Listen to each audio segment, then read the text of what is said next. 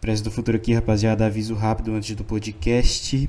Me perdoem pelo primeiro primeira hora de áudio deste podcast, porque eu comprei um fone da China, deu muito errado, o áudio ficou muito ruim. Chamei um editor profissional, ele deu o melhor que ele conseguiu e dá para ouvir agora, mas ainda tá um pouco com eco, tá? Então me perdoem, na segunda hora de aula para frente já vai ficar melhor o áudio, que eu troquei de microfone. E essa aqui foi um curso que eu dei sobre vocação matrimonial na visão cristã, tá?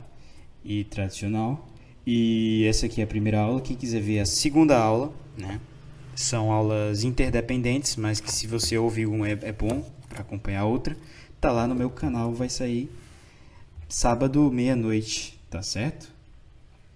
No caso, meia-noite pro domingo, né? No sábado. Lá no meu canal, primeiro link na descrição Vamos se inscrever aí para bater mil inscritos aí, por favor. Se bater mil inscritos aí, vai dar bom. é, valeu aí a todos e fiquem com esse maravilhoso podcast.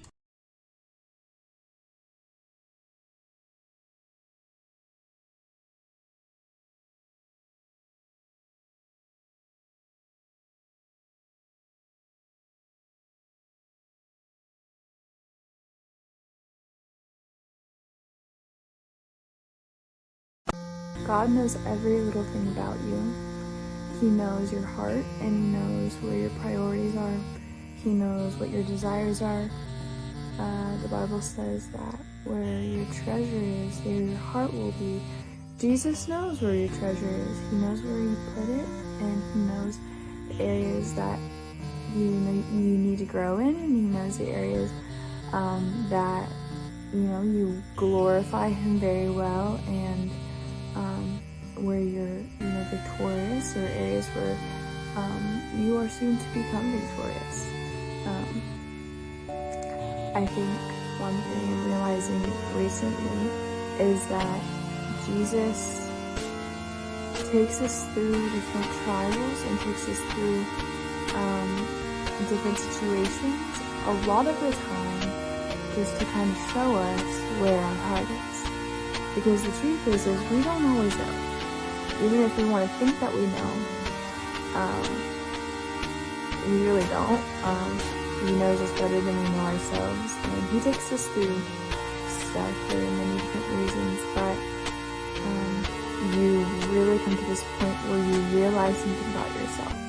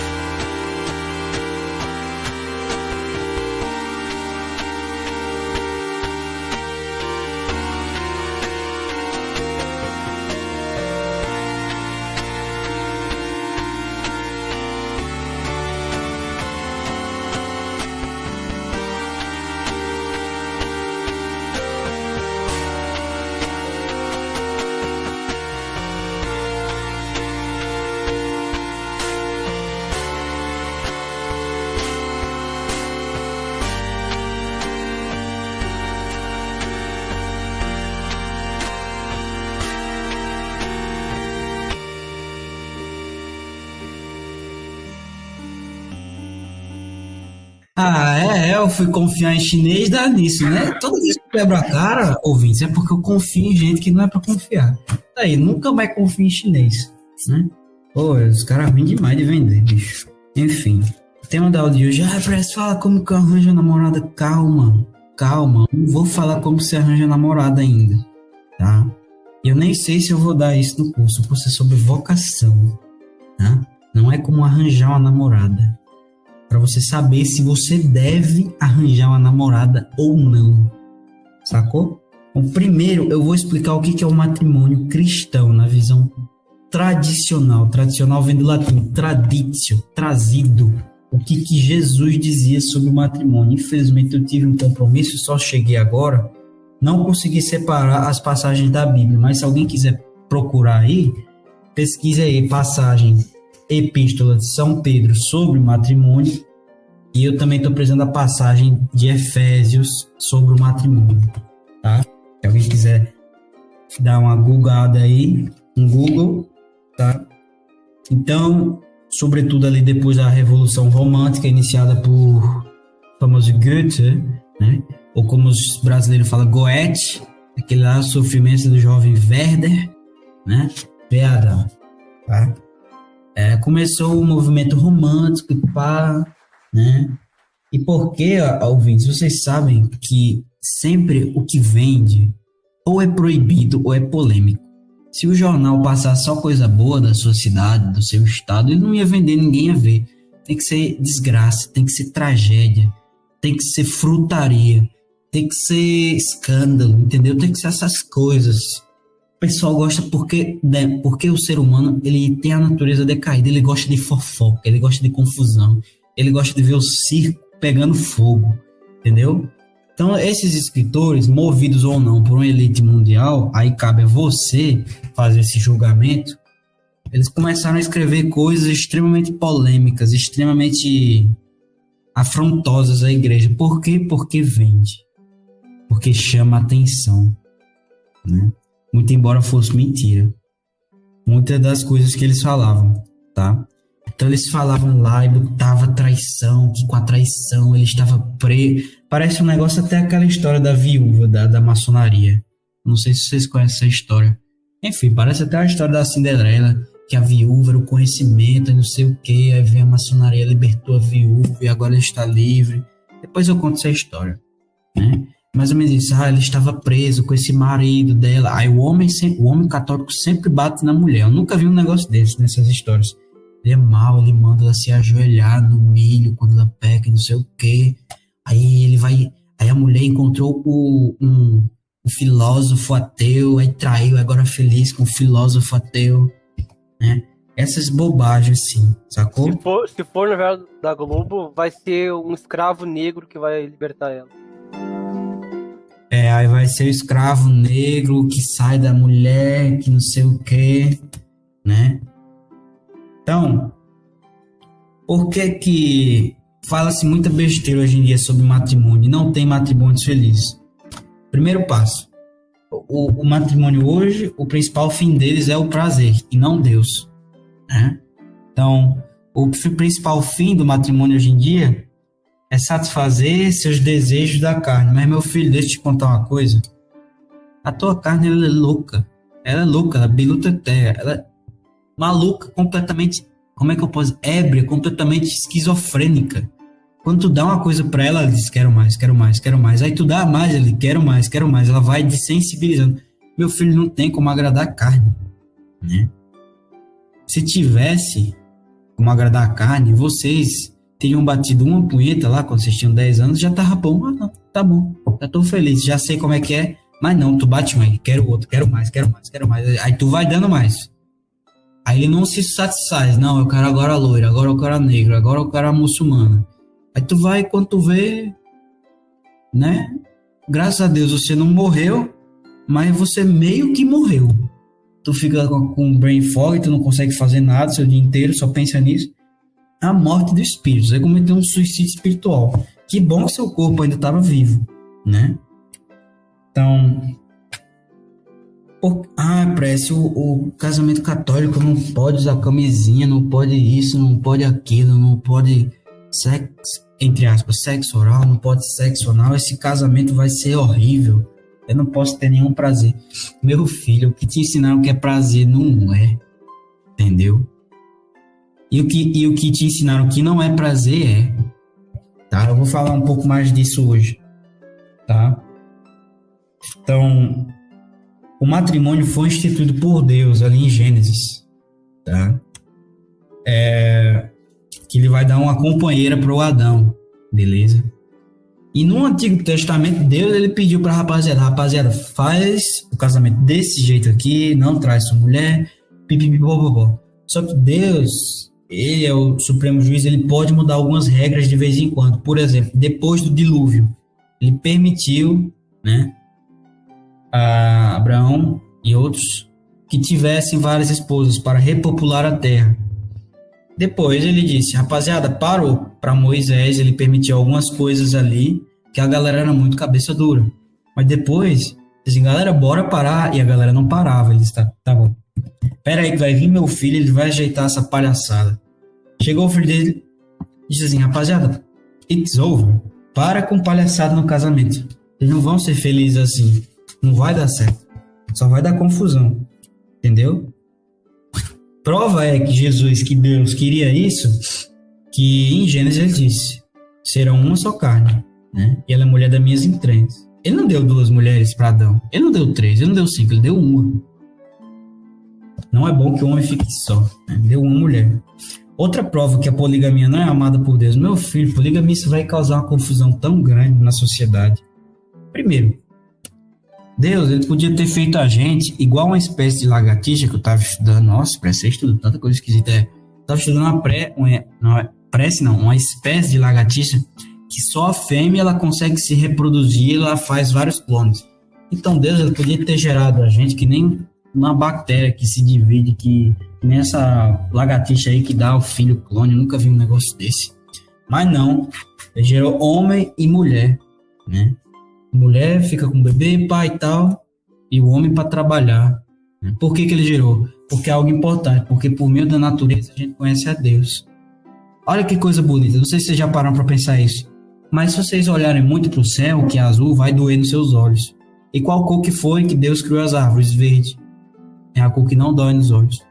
É uma cor que é agradável. Qual cor que ele criou as, as flores? Rosa, azul, amarelo, cores que chamam a atenção. Se a flor fosse verde, não ia chamar atenção, né?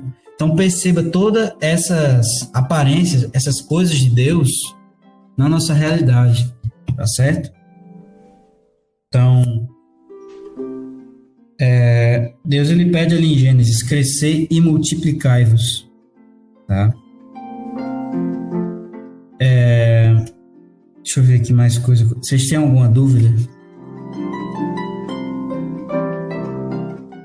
outro motivo que coloca a poligamia em xeque, tá? Não era vontade dele, mas acabou que aconteceu, ele permitiu por um tempo, né? Por que, que ele permitiu? Porque senão a galera ia ficar de birra com ele, ia dar um problema danado e o filho não ia conseguir, né? É porque ia ser mais fácil quando Jesus viesse explicar as coisas, porque ele operaria milagres, etc, etc. Ressuscitaria.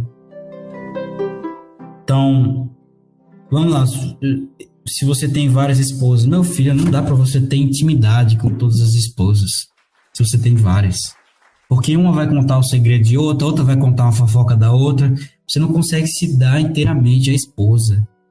Outra coisa, por exemplo, vocês aqui, quem de vocês aqui tem mais de 100 amigos? Comenta aí no, no comentário. Quem tem mais de 100 amigos que vocês falam com frequência? Vixe, não, ninguém tem. E mesmo se vocês tivessem 100 amigos, ó, o ódio anticristo falou é impossível, porque você não vai conseguir dar atenção a ninguém de forma mínima, que ele deixa de ser seu amigo, entendeu? Então você tem que ter ali uma união íntima com a mulher, tem que ter uma amizade íntima, porque é necessário essa amizade íntima para vocês dois se entenderem, para vocês dois se conhecerem, para vocês dois se amarem, né? Para vocês dois suportarem um ao outro nos momentos de dificuldade, né? e etc. Sacou? Se você tem aquela coisa que falava Plutarco, a amizade é que nem um rio, quanto mais a gente divide, mais fraco fica. Então, o casamento, para que a gente consiga né, multiplicar e se santificar por meio do casamento, a gente tem que ter uma, uma união íntima, uma confiança absurda na nossa mulher, né? Então, aquela coisa que está em Efésios.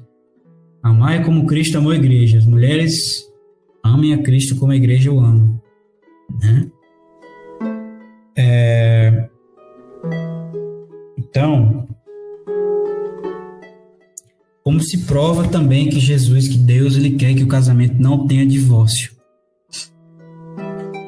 Simples. O divórcio vai atrapalhar a criança. Entendeu? A criança vai nascer toda bugada da cabeça. E no fim das contas, se ela não tiver ninguém para assumir o lugar de pai, ela vai se matar, de confusa. Entendeu? Isso é uma prova de que Deus quer, odeia o divórcio. Eu não sei se vocês têm pais divorciados e tal, mas isso causa inúmeras consequências na pessoa. Tá? Esse amor próprio dele, que não consegue vencer os obstáculos e tal, isso vai destruir a criança, entendeu? Lógico. E alguns causam mais efeitos negativos e outros menos. Ó, oh, parece it's over. Não, não é it's over. Tenha calma. Entendeu? Mas eu consigo nitidamente perceber, só trocando mensagem, uma pessoa que, que não tem pai com a pessoa que tem pai.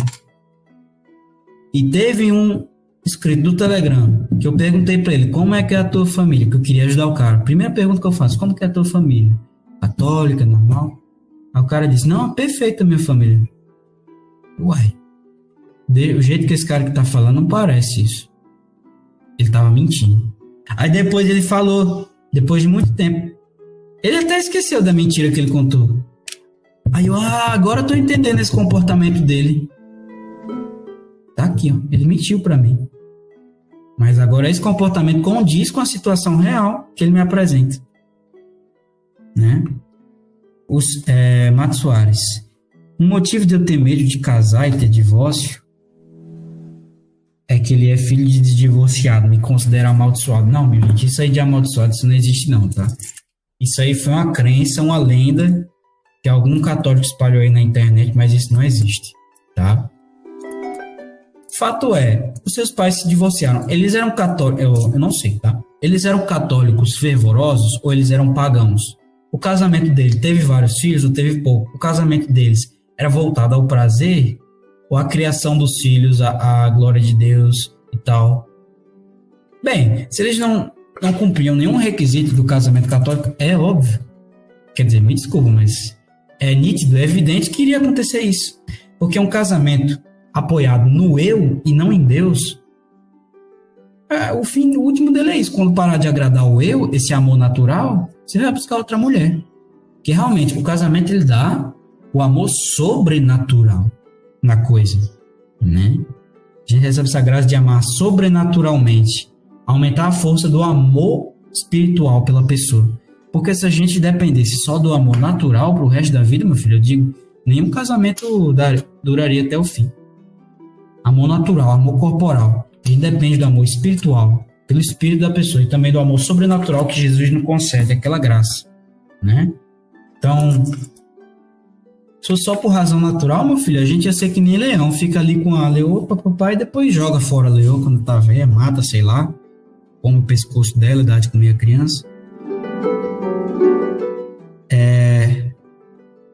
Mato Soares, é uma crença que eu tenho, desde pequeno, como se eu fosse a culpa do divórcio.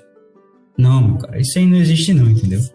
A culpa do divórcio, primeiro, foi o padre que não instruiu e casou essas pessoas sem dizer como é o casamento católico. Segundo, esse padre frouxo novamente, porque ele não deu a formação necessária. Terceiro, o padre novamente, porque ele não. Vamos, vamos supor que seu pai, não sei, ou sua mãe fosse uma pessoa muito escandalosa, uma pessoa muito inadequada, uma pessoa pagã. Ele não pode casar uma pessoa assim. Entendeu? Você ouvinte, você é cachaceiro, se eu fosse padre, eu não ia casar você nem se você me desse um milhão de dólares. Sendo cachaceiro. Se você fosse jogador de videogame, não ia também. Não ia também não se for jogador de videogame. Fica assim, não, cara, você se comporta igual uma criança. Você vai ter filhos, você tem que ser um homem para suas crianças. Eu não vou casar uma criança. Um Peter Pan. Cresce, quando você crescer eu te caso. Né? Se quiser casar com outro aí, mas eu, o padre dá a bênção. Quem dá o sacramento são os esposos. Né? O padre é a testemunha oficial da igreja naquele momento. Né? E ele dá a bênção do casamento. Eu não vou dar a bênção pro cara que joga videogame. Provavelmente, se for bimbar com a mulher, o filho vai ser outro otário que joga videogame.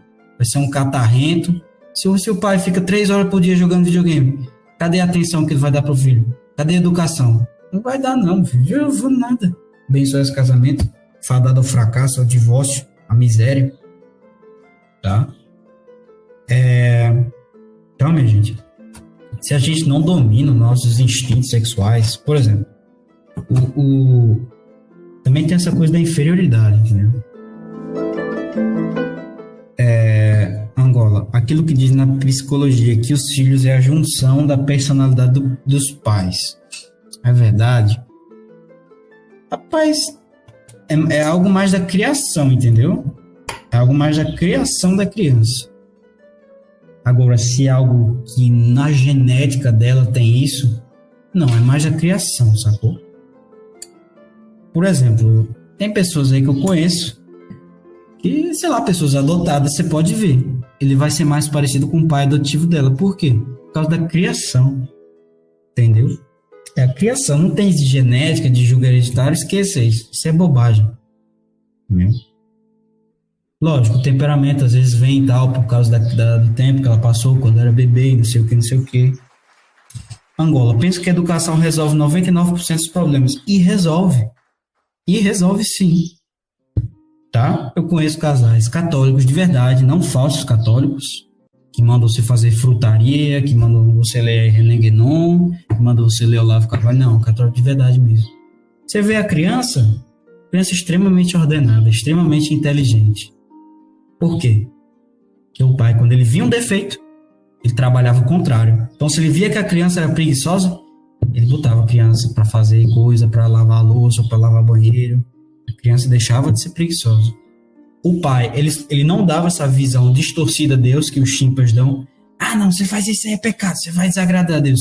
Não, o pai vai lá e explica: Ó, oh, meu filho, você não pode, sei lá, fazer sexo com uma amiga da sua sala, porque, sei lá, isso vai magoar ela, entendeu? É, você pode engravidar, e se você engravidar, isso vai dar um problema, porque você ainda não fez a escolha racional se ela deve ser sua esposa, né? você vai estar tá satisfazendo a sua carne. E você fazendo isso, você pode se viciar. Você vai se viciar, na realidade. Você se viciando, você vai ficar aí, sendo a cachorrinha do demônio. É, é mais algo da educação, entendeu? Então, se vocês têm as falhas que eu tinha, os defeitos que eu tinha, não é por causa do meu julgo hereditário, não sei o quê. Não, foram falhas. Alô, alô. Foi. Então, foi que sem querer um papel caiu aqui no, no botão.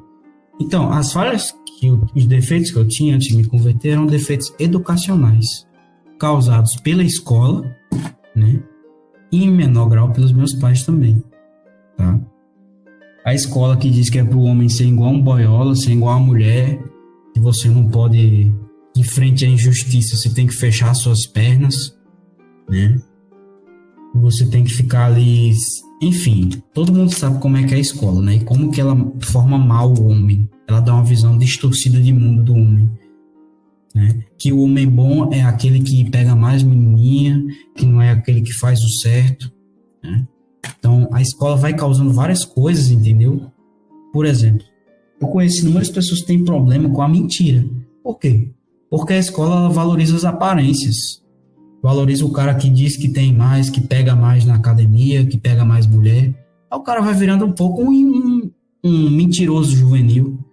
Os pais, quando a criança mente, ele não dá uma pena severa, ou quando a criança é mimada, o pai não dá uma pena severa, é isso. Isso vai afrouxando né? Algum, alguns quesitos em você. E se seu pai não teve, não, infelizmente, não apertou esses parafusos, você mesmo vai ter que apertar ou com a ajuda do seu diretor espiritual, ou com a ajuda de alguém, seja seu amigo, seja santo, seja católico, tá? Então, é, vocês podem ver aí, meus caros. Vocês podem até não concordar, eu acho a igreja católica é isso, eu não concordo com o cristianismo, mas vejam nos fatos. Quem tinha um casamento mais feliz? Seus bisavós, que seguiam todas essas regras, ele entendendo ou não? Ou essas pessoas aí vocês conhecem inúmeras pessoas que fazem questão de quebrar os 10 mandamentos todos os dias. Quem você acha que tem um casamento mais feliz? Seus bisavós?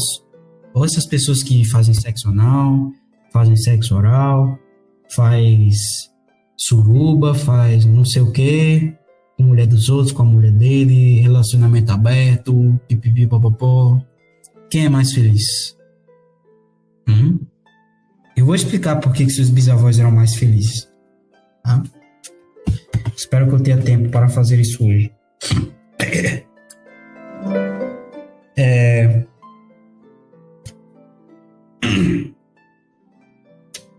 Nosso Senhor ele disse, está na ata do. Onde foi que Nosso Senhor disse? Pois já não serão dois, mas um só carne. Enfim, não lembro. Tá? Então, para o matrimônio ser válido, é importante é, o consentimento. Você não pode se casar com a menina, mesmo que ela diga sim, se ela não consentiu. Ela se casou por medo. Ah, Prece, mas eu ameacei a menina, ela se casou por medo. Eu posso. Ah, agora ela quer ficar comigo. Ok, meio suspeito. Mas vira válido, aí se vocês tiverem um ato, é bom você consultar o padre. Mas pelo que eu aprendi, se você tiver um ato de querer que o casamento seja válido, ele já vira válido. Tá? É... Mas enfim, não vamos falar desses detalhes. Vamos falar mais do que é importante. A encíclica Castes Connubi, do Papa Pio XI, de felicíssima memória, ele vai falar dos bens do matrimônio. Por que, que ele fala bens do matrimônio? Porque são as coisas que causam felicidade no matrimônio. Ele vai dizer são três: a prole, a fidelidade e o sacramento. Tá? Então, o que é a fidelidade no casamento? É você não trair sua mulher, você não consentir com pensamentos que você trai sua mulher, né? Você confiar na sua mulher, entendeu? Educar seus filhos religiosamente no catolicismo, tá? É você ficar com a sua mulher quando ela estiver doente, na hora boa, na hora ruim. Isso é a fidelidade. Por que, que a fidelidade, é, esse compromisso da fidelidade causa tanta felicidade? Porque imagina só, por exemplo, eu não sei se vocês, quando eu era pagão, eu via muito filme dos Scorsese. Eu vi aquele. Eu nem lembro o nome do filme. Enfim, todo filme dele é igual. Eu vou falar do Scarface. Hum? Não, Scarface não. Como é que é o nome daquele filme? Era Os Camaradas, eu acho o nome. Os Companheiros. Pronto, esse filme aí. Os Bons Companheiros. Quem viu aí essa porcaria. Quem não viu, não veja. Mas enfim, o cara vai se meter lá com a tramóia, com a mulher sem futuro, né? E o cara, mesmo que ela seja muito gasosa, o cara é muito feliz. Por quê? Porque a todo momento tem a chance da mulher achar um amante dela, né? O antigo amante dela, que ela tá escondendo, pegar toda a grana do banco dela e dele e vazar. Entendeu? Pra ficar com o cafetão dela. Sacou? A fidelidade é importante para isso. Pra gente ter essa confiança na nossa mulher. E possa confiar nos nossos segredos, né? Para que a gente resolva esses segredos. Possa confiar coisas pessoais para que ela nos ajude a como melhorar. Vamos supor, por exemplo, que você diz que você tem uma doença. Lógico, você se casou. Normal, você não tinha doença. E depois de 10 anos você começa a ter uma doença degenerativa, doença crônica. Se não tiver fidelidade, meu amigo, essa mulher na hora. Ainda mais mulher, né? Que é sexo feminino. Que, que a dificuldade entra pela porta e o amor sai pela janela. Lógico, no sentido pagão da coisa. Se você for católico, não. O amor é querer o bem da pessoa, é querer levar aquela pessoa para o céu. Tá? Então a fidelidade vai ajudar muito na felicidade de vocês. Tá certo? Que é, eu não sei, é, aquele é como dizem provérbios, aquele que encontrou um amigo verdadeiro encontrou um tesouro na terra. Um amigo é isso, um amigo a gente confia nele. Um amigo a gente está com ele, apesar das dificuldades. E o provérbios diz encontrou um tesouro na terra, né? Você ter essa segurança, essa estabilidade de que você vai criar os seus filhos, a tua mulher não vai vazar, né? É muito bom, é muito agradável. Né? É libertador para o homem. Sobretudo hoje em dia, na sociedade que ninguém confia em ninguém. O outro instrumento santificador do, do, do casamento é a prole, né? os filhos. Por quê? Porque é com os filhos que você vai se santificar muito. Primeiro, você vai se santificar pelo exemplo, porque você sabe que as crianças elas imitam muito os pais. Então, por exemplo, um exemplo simples, eu estava brincando com a criança faz um tempo, já foi no fim do ano. de 2022. Tipo assim, eu tava muito cansado. A criança ela tinha muito energia no corpo. Aí eu cuspi. Aí, no mesmo momento que eu cuspi, a criança cuspiu. Isso mostra que ela se reflete muito nos pais. Todo mundo se reflete. É como diz no Evangelho de São João: Ali onde está o teu tesouro, ali está o teu coração. Qual aquela frase que a gente conhece da Bíblia? Me diga com quem tu andas que direi quem tu és. Né? Então, nosso comportamento vai se moldando a partir das pessoas mais próximas que nós temos, entendeu? Não é julgo hereditário, não é genética. É, a gente vai moldando nosso comportamento, tanto para a gente se adequar a essas pessoas, né? quanto por costume, tá? Então, se as pessoas têm costume de expressar tudo com raiva, com ódio, com xingamento, você vai ter o costume. Porque é a lógica das coisas, é a lógica do seu mini cosmos. Bom dia, Miller. Salve Maria, sem pecado concebida. Tá? Então, se as pessoas ali no ambiente que você tá, elas respondem tudo com docilidade, com paciência, você vai se adaptar a isso. Você não vai responder tudo com ódio, tudo com xingamento. Você vai ver, ah, isso aqui é mal, vou responder do jeito que é bom. Tá? Então, a prole é um instrumento santificador nesse sentido. Você vai amadurecer, porque se você diz uma coisa pro seu filho e tu faz outra, ah, não joga videogame, aí tu tá lá, Call of Duty. Ele não vai imitar. E como você sabe que jogar videogame faz mal, você não quer isso pro seu filho, mas você não admite que faz mal, né?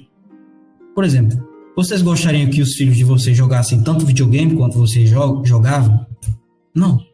Por que vocês não querem isso para você? Por que vocês amam seus filhos imaginários, mas não amam você mesmo? Estranho. Então, o filho vem também nesse processo de você é, se santificar, amadurecer, ser um exemplo.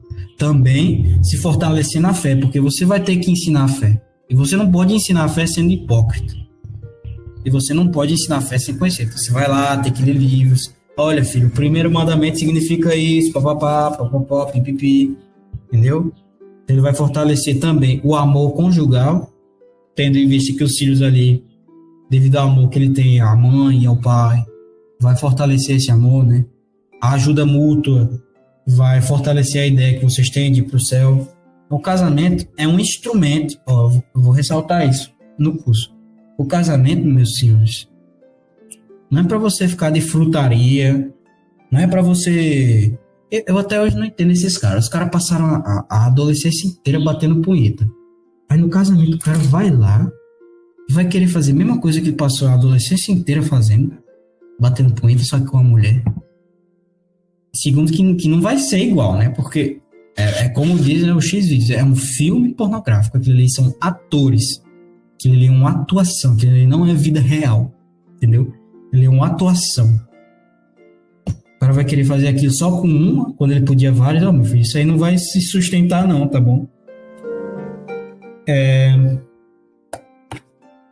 E o próximo bem do, sacra... do, do casamento é o sacramento. Né? O sacramento aqui diz literalmente o sacramento do matrimônio, né? Também esse aspecto divino que tem no matrimônio. Que é o matrimônio, ele está lá para você ser a sua mulher, se você for homem, e seu homem, se você for mulher, e também as crianças e a fidelidade, ser um instrumento, né? Um, um instrumento, não tem outra palavra melhor, um artifício, um, uma escada para você ir para o céu, para você se santificar. Agora você tem lá a menininha. Você tem que parar e pensar: essa mulher vai me ajudar a ser mais santo? Quando eu fico com essa mulher, eu fico mais santo ou menos santo? Você tem que botar isso em mente. Ah, não, mas no casamento eu vou resolver essas coisas. Não, meu filho, isso não existe, não. Casamento é uma consequência natural do namoro. Não acho que vai mudar tudo, não. Tem gente estúpida que também faz isso com o sacerdócio. Que é o, tem, que é o próximo tema, né? Quando a gente terminar esse curso. Ah, o meu seminário é um lixo, eu não tive uma boa preparação, mas quando eu for padre, quando eu for livre, eu vou resolver isso. Não, cara, isso aí não existe, não. Isso teu é um plano diabólico, isso é uma aplicação, tá? Isso aí não existe, isso aí não vai dar certo. Tá? Então, vamos comparar esses escritores boêmios, esses músicos boêmios do Brasil, que nunca se casaram, sempre deram gosto à sua carne, ao seu espírito. Veja, todos eles se matam, morrem com cirrose, morrem extremamente angustiados, tristes, arrependidos. E você vai ver o seu vovô, a sua vovó que se casou, fez tudo direitinho, teve vários filhos. Extremamente felizes, apesar da pobreza, apesar da dificuldade, etc. Ah, parece, mas ter filho hoje em dia é muito caro. Não é, cala tua boca. Não é. Vai ver um tênis quanto era no passado. Era uns 500 conto um tênis. Veja o exemplo do, do Papa São Pio X, ele ia pra igreja descalço para não gastar o tênis, que ele só tinha um tênis de igreja. Descalço, e olha, era longe. E olha, era todo mundo que fazia isso na vida dele. Pobre mesmo, o cara não tinha roupa. Hoje em dia tem roupa roda aí pra dar, comida. Tu vai no teu vizinho, ele não vai negar, água não nega, tem vaquinha virtual, comida é extremamente barato, roupa é extremamente barato, escola de graça, muito embora não recomende, né? Universidade de graça, os caras dão até cota, sacou? Tudo de graça, do bom e do melhor. Hoje em dia o cara reclamando que não quer ter filho. Ah, cala tua boca aí, velho. Vai dormir. Sai daqui. Não quer jogar, não desce pro play. É difícil ar. Tá bom. Cheio de máquina aí, lava louça, lava prato. Empregada só por mil reais. Ah, aí você quer me dizer que é difícil? Nunca teve um período mais fácil para vocês casar. Entendeu? Pô, o chat GPT resolve tudo para você aí. O Google Tradutor. Tu lava a roupa ali na, na lava rápido. Lava o carro no lava rápido. Precisa fazer nada hoje em dia, velho. Tu tá reclamando, cala tua boca, velho. Cala tua boca. Vai reclamar assim no, lá onde o Judas perdeu as botas. Tá? A reprodução no casamento tem que ser de forma conveniente. Por isso que Deus pede a fidelidade. Porque se não tem, meu filho, o filho ele não vai crescer com a figura paterna. Vai crescer tudo misturado, tudo bagunçado. E o pai tem que ser só uma mulher para o filho ver no amor ao pai que ele tem pela mulher, ele se espelhar nisso também, essa doação. Né? Cristo, o, o pai deve amar a mulher como a igreja. Então, o filho, vendo esse exemplo do pai, ele vai tanto melhorar a vontade de ser padre, porque ele vai ver: caramba, meu, meu pai se sacrifica tanto pela minha mãe, então vou fazer isso por Cristo. Ou vou fazer isso né, pela, pela minha mulher, pela minha futura esposa, enfim. Né? É... Agora, se é poligamia, se é essa bagunça, se é suruba, se é divórcio, porque tem um cara aqui no meu bairro que eu conheço, que a casa dele é suruba, ele mora numa mansão, são duas lésbicas com dois gays, aí é uma misturada danada, aí a filha veio da genética de um, misturado com o esperma do outro, aí não sei o que, a filha não tem pai, não tem mãe. Essa casa deve ser uma confusão generalizada, é a casa da mãe Joana ali, né? A casa da mãe Joana, para não dizer que é a, a, a, um prostíbulo, a mansão do a mansão lá do, do Marquês de Sade. Marquês de Sade, para quem não sabe, foi um, depravado mental que foi preso e ele era um depravado. Era, foi aí, foi dele que veio o nome sadismo. Fazia as coisas mais horrorosas que vocês nem imaginam, entendeu? Então, veja quem era mais feliz. São Francisco, sem nada, dormindo no chão, na neve, o Marquês de Sade. Um homem completamente miserável. Enfim. É... Ficou claro? Então Deus ele pede essa estabilidade para isso, pelo bem dos seus filhos, porque Ele ama tanto você quanto seu filho, entendeu? Eu já vi um padre herege, apóstata, aí falando: ah, não, mas você tem que se divorciar porque Deus quer que você seja feliz nessa vida. Mentira! Deus ele quer que você vá para o céu. Agora, se você se casou com a poara, com a tapera, com a louca. Meu filho, com uma mulher toda. O lábio do demônio, né? As garras de, de, de víbora. É culpa sua. Agora você não vai estragar a vida do seu filho por causa dessa péssima decisão sua, entendeu? Não, isso é coisa de herege fazer isso. Cuida do teu filho. Sacou? Continuando, vocês têm alguma dúvida? Por que, que o filho traz tanta alegria também? Porque é na criação dos filhos que você vai ter essa caridade, você vai exercitar a caridade. Para o homem é muito importante exercitar a caridade. E quando ele exercita o amor, ele vai sentir o amor de Deus pelas criaturas. E sentindo o amor dele por nós, a gente vai começar a amá-lo mais. Então o monge vai fazer esse amor por meio dos gay, por meio do amor aos irmãos. O padre por meio dos amor aos seus fiéis. E o casado, lógico, tem que amar o próximo, óbvio, tem que amar os padres, óbvio. Mas, sobretudo, de maneira mais perfeita, ele deve fazer aos filhos. Então, isso causa muita felicidade, ajudar a Deus, né? Cooperar com a obra criadora de Deus, né? Essa coisa, você, caramba, eu tô preparando meu filho para o céu, né? Tô dando um novo membro à igreja de Cristo, tá? A criança consolida a união de seus pais, né? E ele é o elemento conciliador facilita aos cônjuges o mútuo aperfeiçoamento. Uhum. Então, vocês têm alguma dúvida? Eu tentei explicar nesta aula por que, que Deus ele criou as regras do jogo desse jeito, entendeu? E mesmo que a gente não entenda, eu espero que vocês tenham entendido. Se não entenderam, me avise que eu explico de novo. A gente percebe o amor se revela pelos frutos, como está no Evangelho de São Mateus. Perceba que você fazer frutaria, você fazer prostituição, meu filho, se sexo te deixasse feliz, as prostitutas seriam as pessoas mais felizes do mundo.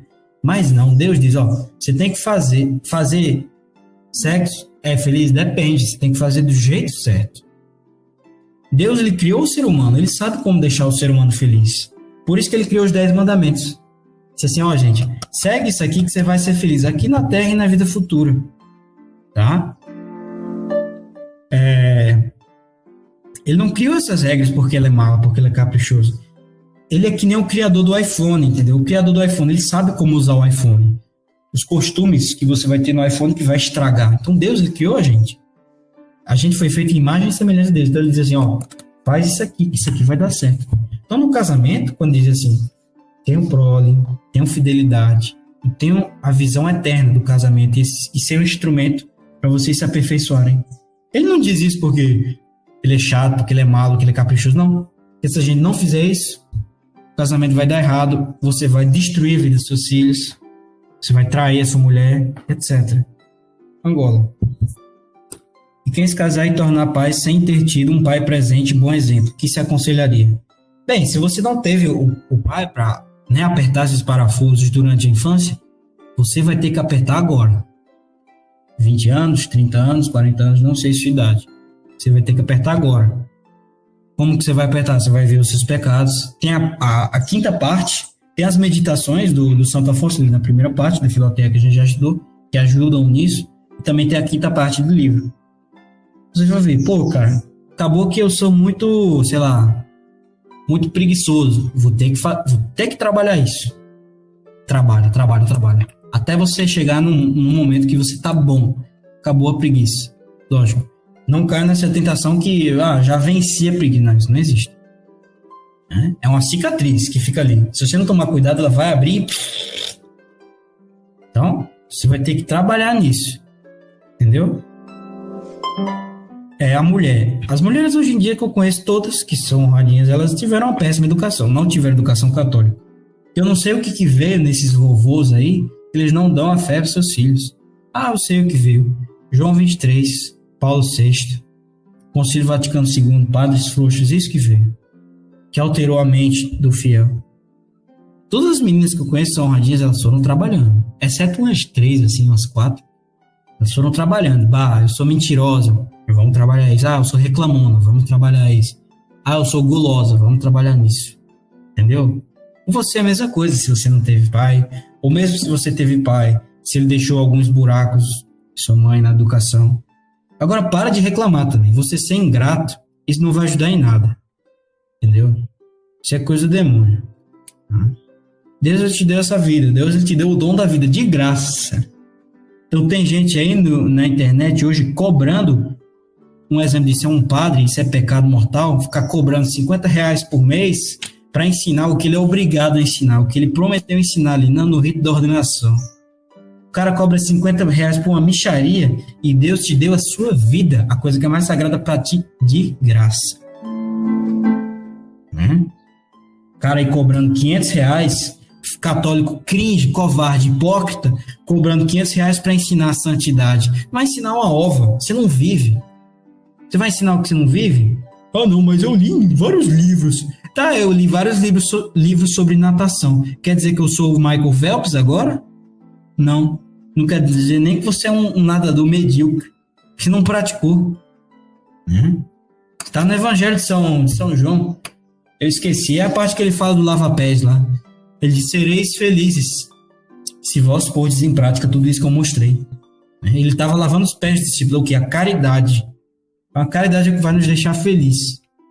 É que vai nos deixar santo também. Negar a si mesmo, pegar a sua cruz seguir a Cristo. Tá? Então, deixa eu ver se tem mais alguma coisa para falar da sobre o casamento.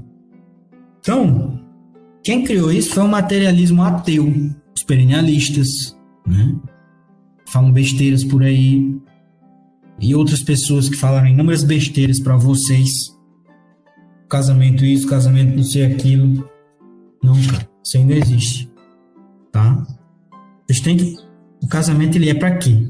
Para vocês se ajudarem em todas as circunstâncias, procurarem a salvação eterna e trabalhar mutuamente na perfeição um do outro, né? Ser resolvido a ser verdadeiros pais, ser verdadeiras mães, ter uma casa paterna, né? Educar os filhos, recordar e levar todo mundo para o céu. A menina, ela pode ser uma poara. Quer dizer, não Vamos supor assim, a menina honradinha, os escapulários, aí você, aí o ouvinte burro já apaixona, né? Que ela usa, não usa decote, usa saia até a canela, ele acha que já é honradinha, não. Você tem que perguntar a si mesmo. Quando eu tô perto dessa menina, ela me deixa mais santa? Segundo, ela quer se aperfeiçoar? Porque você vai ver essas mulheres aí que elas são extremamente medíocres pra ela, ô amor, vamos parar de tomar sorvete? Vamos parar de, de comer paçoquinha? Ela vai dizer, não, não, cala a boca, eu gosto. Não é pecado. A pessoa não quer se aperfeiçoar. Já era. Esse casamento vai ser um fracasso. Entendeu? Pode usar saia, pode usar a melhor roupa do mundo, pode usar véu na rua. Se ela não quer se melhorar com você, você vai ter um casamento frustrado. Porque você, se você for honesto, assim como as pessoas que estão nessa sala, eu pelo menos eu creio que são pessoas honestas, você vai querer se melhorar, você vai querer se aperfeiçoar. Agora a mulher ela vai ficar emperrando, vai ficar te atrapalhando e vai educar mal o seu filho. Você vai ter culpa por isso o resto da sua vida. Seu filho vai ser medíocre, igual a mãe. Né? Vai degenerar os seus filhos. Imagina você ter isso na sua vida inteira. Meu filho é um degenerado porque eu me casei mal. Porque eu me casei com a gasosa, porque eu não sei controlar o meu pipi, em vez de me casar com uma mulher boa. Né? Imagina você ter essa dor o resto da sua vida, porque você sabe, né? Quando você estiver no céu, você não vai esquecer das coisas que você fez aqui, não. Vai lembrar de tudo. Caramba, que decisão paia que eu tomei. Né? Então, eu acho que por hoje está bom o conteúdo. É, tem alguma dúvida? Olha, essas coisas de direito canônico, ah, nesse caso o casamento pode dissolver, não sei o que, ignorem, porque o tribunal eclesiástico de hoje em dia está completamente corrompido, infiltrado de mações, e a dúvida se Francisco é papa. Tá? Eu acho que ele não é um papa formal, ele não tem a fé católica. Isso é óbvio. Né? Não preciso nem demonstrar isso aqui. Só veja ele mesmo, só acompanhe ele durante sete dias. Tá? Veja as heresias que ele prega. Se ele é um papa, ele prega heresia de duas uma. Ou ele é o papa e essa religião a faça, ou ele não é, porque um papa jamais pode ensinar um erro, segundo o dogma da infalibilidade, da infalibilidade papal. E vocês podem ler isso na última estrofe que diz? É, na última estrofe Estrofe não, estrofe é poema. No último parágrafo da Pastor Eternos, que é a encíclica em caráter infalível do dogma. Que tem chimpa, chimpanzé, que diz: Ah, não, infalibilidade papal é só para dogma. Leia a último parágrafo Vocês sabem, o último parágrafo resume todo o texto. E mesmo se for só dogmas, ali está dizendo, em caráter infalível, que o Francisco não pode é, falar heresia, defender heresia, espalhar heresia. E se ele faz isso, não é papo. Tá? Enfim. Então, vocês entenderam por que, que o casamento católico é bom e por que, que esses outros são maus de forma natural e de forma sobrenatural? Eu espero que sim. E eu tentei dar o meu máximo. Né? Próxima aula vamos falar mais de, de como descobrir se você tem a vocação matrimonial ou não. Eu falei mais o que, é o matrimônio hoje e o que, não é. Tá? Reneguenon não entende nada de matrimônio, Schuon nada, esses perennialistas não entendem nada. Eles vão misturar com o islamismo. E o matrimônio do islamismo é uma perversão pura. Jesus, ele pregou, espalhou sua verdade ao mundo pela verdade, pelos milagres. Mohammed espalhou pela força da espada, pelo medo, pela covardia. E também porque a religião dele tinha ótimos incentivos à carne, né? Tinha ótimos incentivos aos políticos, teriam um poder absoluto sobre todo mundo, teriam um ótimo incentivo à sua carne.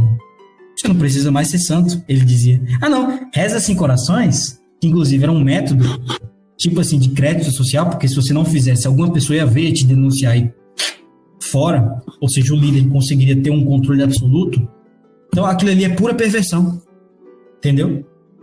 E o próprio Luiz Gonzaga, que é o maior espalhador disso aí, ele disse em um curso de, entre aspas, santidade dele. Não, não. O, a, a função principal do Islã é espalhar um sistema político. E ele consegue isso melhor do que o cristianismo. Ele diz isso no curso de santidade dele. Ah, não, Mohammed, a, função, o que ele mais queria era espalhar uma ordem pública perversa. Ele esqueceu de dizer. Né? E ele conseguiu isso melhor. Ah, Jesus diz: meu reino não é deste mundo, é do próximo. E Jesus ele espalha bem melhor isso também. E mesmo ele falando menos, ele espalha bem melhor. Que não é um casamento para esse mundo, é um casamento para o seu espírito. E de primeiro relance ele pode ser mais chato, mas não é. Que é a, a única coisa que causa alegria a Deus. Né? E a única coisa que nos alegra verdadeiramente são as coisas espirituais de Deus, não essas coisas carnais. Vá ver como é que são os casamentos islâmicos se são felizes, né? Não são, eu adianto. Porque eles não têm essas três bases que Deus fez o um homem. Né? Ah, mas é assim, se a minha mulher tiver um defeito, eu posso me casar com outra. Minha gente, como é que vai ficar a educação dos seus filhos? A sua mulher não vai mais confiar em você, seu casamento vai ser uma miséria vai substituir a mulher. Ah, não, mas tem que dar de tudo para as duas. Mas tu não consegue dar o um amor, o mesmo amor para as duas. Você vai amar uma mais que a outra. Sobretudo se ela for novinha e a outra for mais velha. Isso não existe. Esse casamento deles é uma miséria, um fracasso. Diga isso pro filho do Olavo, tá? Não, mas o casamento católico, eles ensinam tudo errado. Calúnia. Calúnia. Tá? calúnia dele. Não, mas eu vou ensinar aqui segundo as doutrinas do Islã. É palhaçada, cara. Você tem quatro esposas, você não cuida direito nem de uma. Ah, não, mas você tá caluniando. Tá, vamos lá, no Islã. Você tem que dar fé para sua mulher. Para você casar com a mulher, ela tem que ser islâmica. A sua mulher ela não usa hijab. Ela é islâmica? Não. Ela usa legging. Ela é islâmica? Acho que não. Se você se casa com uma mulher que não é islâmica, ou que pelo menos nas suas ações não é islâmica, o casamento é vão. Cadê as suas outras mulheres? Você dá a mesma coisa para elas? Não. Cadê? Por que você não tira foto com as quatro? É só com. Você largou as outras? Eu acho que sim. Cadê as informações? Hum? Por que, que você sai de legging com a sua mulher se você diz tão tradicional, entende tanto de casamento? Ah, e se você entende tanto de casamento, por que, que você teve que se casar com quatro mulheres? Porque, em teoria, você só pode se casar com quatro se uma tem um defeito, entre aspas, muito grave que você não consegue resolver. Por que, que você que entende tanto não consegue resolver os defeitos das outras? Você que é tão entendido e tão estudado. E PS, ele não é, tá? Consegue nem segurar o pipi dele. Então, me responda isso. Esse casamento islâmico é bom? Não, não é.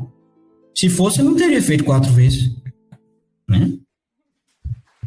né? E outros aí que, que eram islâmicos. É a religião da carne, a nossa religião do espírito. A carne diz, ai não, que religião chata. Nosso espírito diz, introiba da altarede. Adem cuidativo, cadê o também? Estou entrando no altar de Deus, ó Deus que rejuvenesce minha juventude. Né? Então é isso. É uma religião falsa, é uma religião meme, que eles dizem que para você ser santo isso é desnecessário, é só rezar cinco orações do dia e pode viver bem, pode ter roupa chique, que Deus gosta disso, né? Sem contar essas coisas de vingança, né? Que no Islã é permitido vingança, tá? Eu não sei em quais circunstâncias você pode matar a sua mulher, mas isso é muito comum lá, a gente sabe disso, né? E a igreja não permite isso. Pode ler Santo Tomás de Aquino. Não pode jamais matar a sua mulher. O que você pode pedir é que ela seja punida devido a essa infidelidade. E você pode repudiar a sua mulher. Se não mais dormir com ela, ficar longe, mas viver a castidade. Agora matar a sua mulher você não pode não. É. Pode ler, tá lá em Santo Tomás, sobre o matrimônio. Agora o cara acha que, é, que Deus está nessa religião, que Deus está no Buda, é meme demais, né, cara? Eu sei que ele é um mentiroso, ele sabe que não tá. Todas as pessoas que defendem isso, elas sabem que não tá. Elas forçam a barra. Por quê? Porque ou nessas religiões pode fazer algo que no cristianismo não pode, ou porque elas querem agradar gregos e troianos. E eu vou te dizer, você que consegue agradar gregos e troianos, uma hora eles vão se juntar e vão matar você. Tá? No caso, não vão matar você, mas você vai pro inferno. Querendo o louvor dos homens e não de Deus tá bom? Enfim, talvez eu corte essa parte, mas é algo que acontece no casamento do Thales. A mulher dele usa leg, ele dança com a mulher bem coladinho, rockabilly, e tá no Instagram dele. E se não tá agora, tava. Inúmeras dancinhas extremamente coladas e dá aula com essa mulher que eu não sei se é a esposa dele. Na bio dela não tá dizendo que é. Você pode isso no Islã? Thales, não pode. Se não pode. Quer que eu te explique? Eu entendo mais de Islã do que você mesmo não sendo. No Islã, você não pode nem tocar na mão de uma mulher que não é tua esposa. Quanto mais tu dançar rockabilly grudadinho com a mulher de calça apertada. Entendeu? Aí ele diz no Facebook, se paga, né? De rambo de teclado. Não, se eu tiver um filho, se eu tiver uma filha, ela vai ser muçulmana. Meu filho, não se engane. Nem a tua mulher é muçulmana. Quanto mais vai ser a sua filha, seu filho. Tua mulher não usa hijab. Usa roupa apertada, colada. Por favor. Que você está caluniando. Isso é tudo público. Vai lá ver o Instagram dele. Vai lá ver o Instagram dele, dele dançando lá com a, com a mulher de não sei quem, coladinho. Vai lá ver a mulher dele sem hijab. Isso é proibido no Islã. O casamento dele possivelmente é inválido. Tá? E, sobretudo, vai cair a ira de Allah sobre ele. Nesse caso. Se você, se você é hipócrita nesse quesito, você promete a Allah que você vai se casar com a mulher que vai se converter a muçulmana e ela não é mais. Hum? Muito bom dia para quem ouviu o podcast até aí. Espero que tenham gostado. E quem chegou até aí, comenta. Pensa algum santo que eu gosto. Comenta aí, Dom Bosco. Dom Bosco ele escreveu algumas coisas sobre o islamismo. Tava lendo muito. Achei legal. Comenta aí, Dom Bosco, rogai por nós. Tchau, tchau. Vocês tinham algo a dizer antes de eu fechar ou não? Angola diz, tanto que no Antigo Testamento aconteceu muito BO devido à poligamia. Aconteceu até hoje acontece. Não, ninguém tem nada a dizer, tá bom. Sou Prece, tem podcast aí no meu canal privado, todo sábado, madrugada que sai. Caso domingo, né? No início do domingo.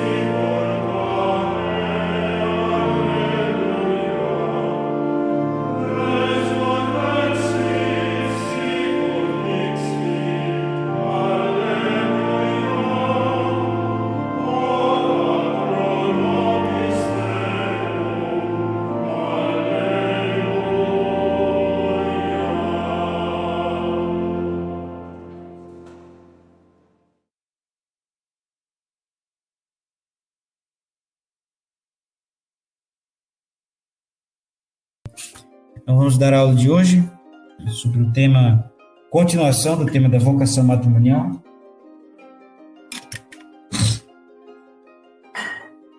A gente vai fazer uma revisão, quer dizer, um aprofundamento do que a gente viu ontem sobre outras linhas argumentativas e vamos também aprofundar sobre outros temas.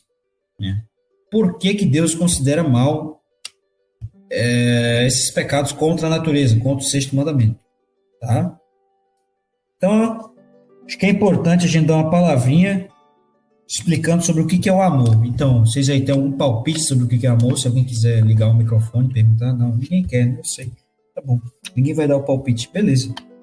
É, então, o amor, segundo Dionísio, escritor, né? E também naqueles textos de São Rafael que a gente estava lendo faz um tempão já, né? Que ele dizia: a profissão do monge é amar a Deus e se deixar ser por ele amado. E Dionísio dizia que o amor é querer a união com o objeto amado, é ser apenas um com o amado. Então, vocês experimentaram isso na escola, correto? Quando tinha lá a Giovanna Pietra, a menina muito bonita dos olhos verdes ou azuis, né? É, você amava muito a Giovanna Pietra, você queria estar sempre perto dela, você queria estar sempre conversando com ela você queria sempre estar agradando-a. Né? Então, esse é o amor, é você querer estar em união, querer ser um só com seu objeto amado. Vamos supor que você gostava de futebol, você queria estar sempre jogando bola, você queria estar sempre fazendo gol, você queria estar sempre pensando em futebol, lendo sobre futebol, assistindo futebol. Então, isso que é o amor, é querer ser um só com o objeto amado. Aí você vai ter, né, esses, essas definições desses filósofos de índole duvidável. Por exemplo, é, tem Leibniz que diz: amar quer dizer sentir-se inclinado, alegrar-se com a perfeição e o bem do outro. Né? É uma definição interessante. Alegrar-se com a perfeição e o bem do outro e com a sua felicidade. Isso é uma definição dele de amar. Que apesar de eu não gostar muito dele, ele tem essa definição que é muito bonita, é muito importante para o nosso estudo de hoje alegrar-se com a perfeição e o bem do outro. Já vai falar disso depois. Hegel, a verdadeira essência do amor consiste em esquecer-se no outro.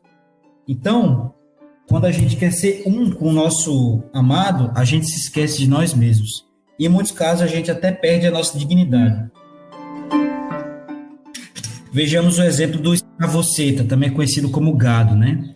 O gado ele quer tanto ser um só com o objeto amado dele que ele perde toda a dignidade. Ele esquece completamente dele, da honra, dos valores, não sei o que. Ele dá tudo para ficar com a Giovanna Pietro. Ele deixa ser gado, ele se submete às humilhações dela. Então, amor é isso, né? Você se esquece de si mesmo porque você quer ser um só com seu objeto amado. Você quer se unir plenamente com ele, tá bom? Em alguns casos vai ser mal, como é o caso do gado, e outros casos vai ser bom, como é o caso de Cristo, de Deus, né? Então perceba que Deus ele amou tanto a gente, ele queria ser um só tanto com a gente, apesar de a gente não querer tanto assim, sobretudo em 2023, né?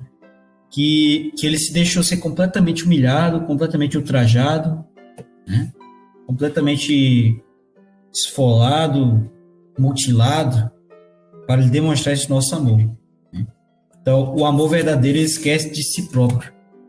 Ou como diz um padre amigo meu, o amor verdadeiro ele, ele, ele ama tanto que ele perde até a sua própria dignidade pelo amor, tá? Então, outra coisa, como diz São Paulo, ou eu não lembro em qual carta que ele disse isso. Ah, não, tá no Evangelho de São João. Eu acho que tá no Evangelho de São João. O amor não se demonstra por palavras, mas por atos, tá? Então, a Giovana Pietra pode dizer, ah, eu te amo, não sei o quê, pipipi. Mas se ela não faz atos de que te ama, você pede para ela fazer o café da manhã e ela não faz, ela fica com preguiça. Você pede para ela te buscar no trabalho, ela não vai porque ela tá com preguiça, ela tá fazendo as unhas. Isso não é amor. E se ela não falou para você nenhuma vez, eu te amo, mas ela vai lá e faz lá, te ajuda. Tá cheio de louça na, na pia, ela vai lá te ajudar a limpar a casa tá suja e você vai chegar do trabalho, ela vai lá e limpa antes, entendeu?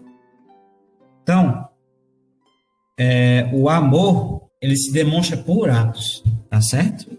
Não é por palavras. Tem pessoas aí, falsos ortodoxos, que dizem que te amam, que vão te mostrar a santidade. Mas quais são os frutos desse amor? Apostasia, dúvidas de fé, pessoas começando a ter uma vida mundana. Esse cara ele não te ama. Porque se ele te amasse, as pessoas sairiam desse curso dele, de Lúcifer e Satanás, né? É, mais santas, mais alegres, mais caridosas, o que não é o fato.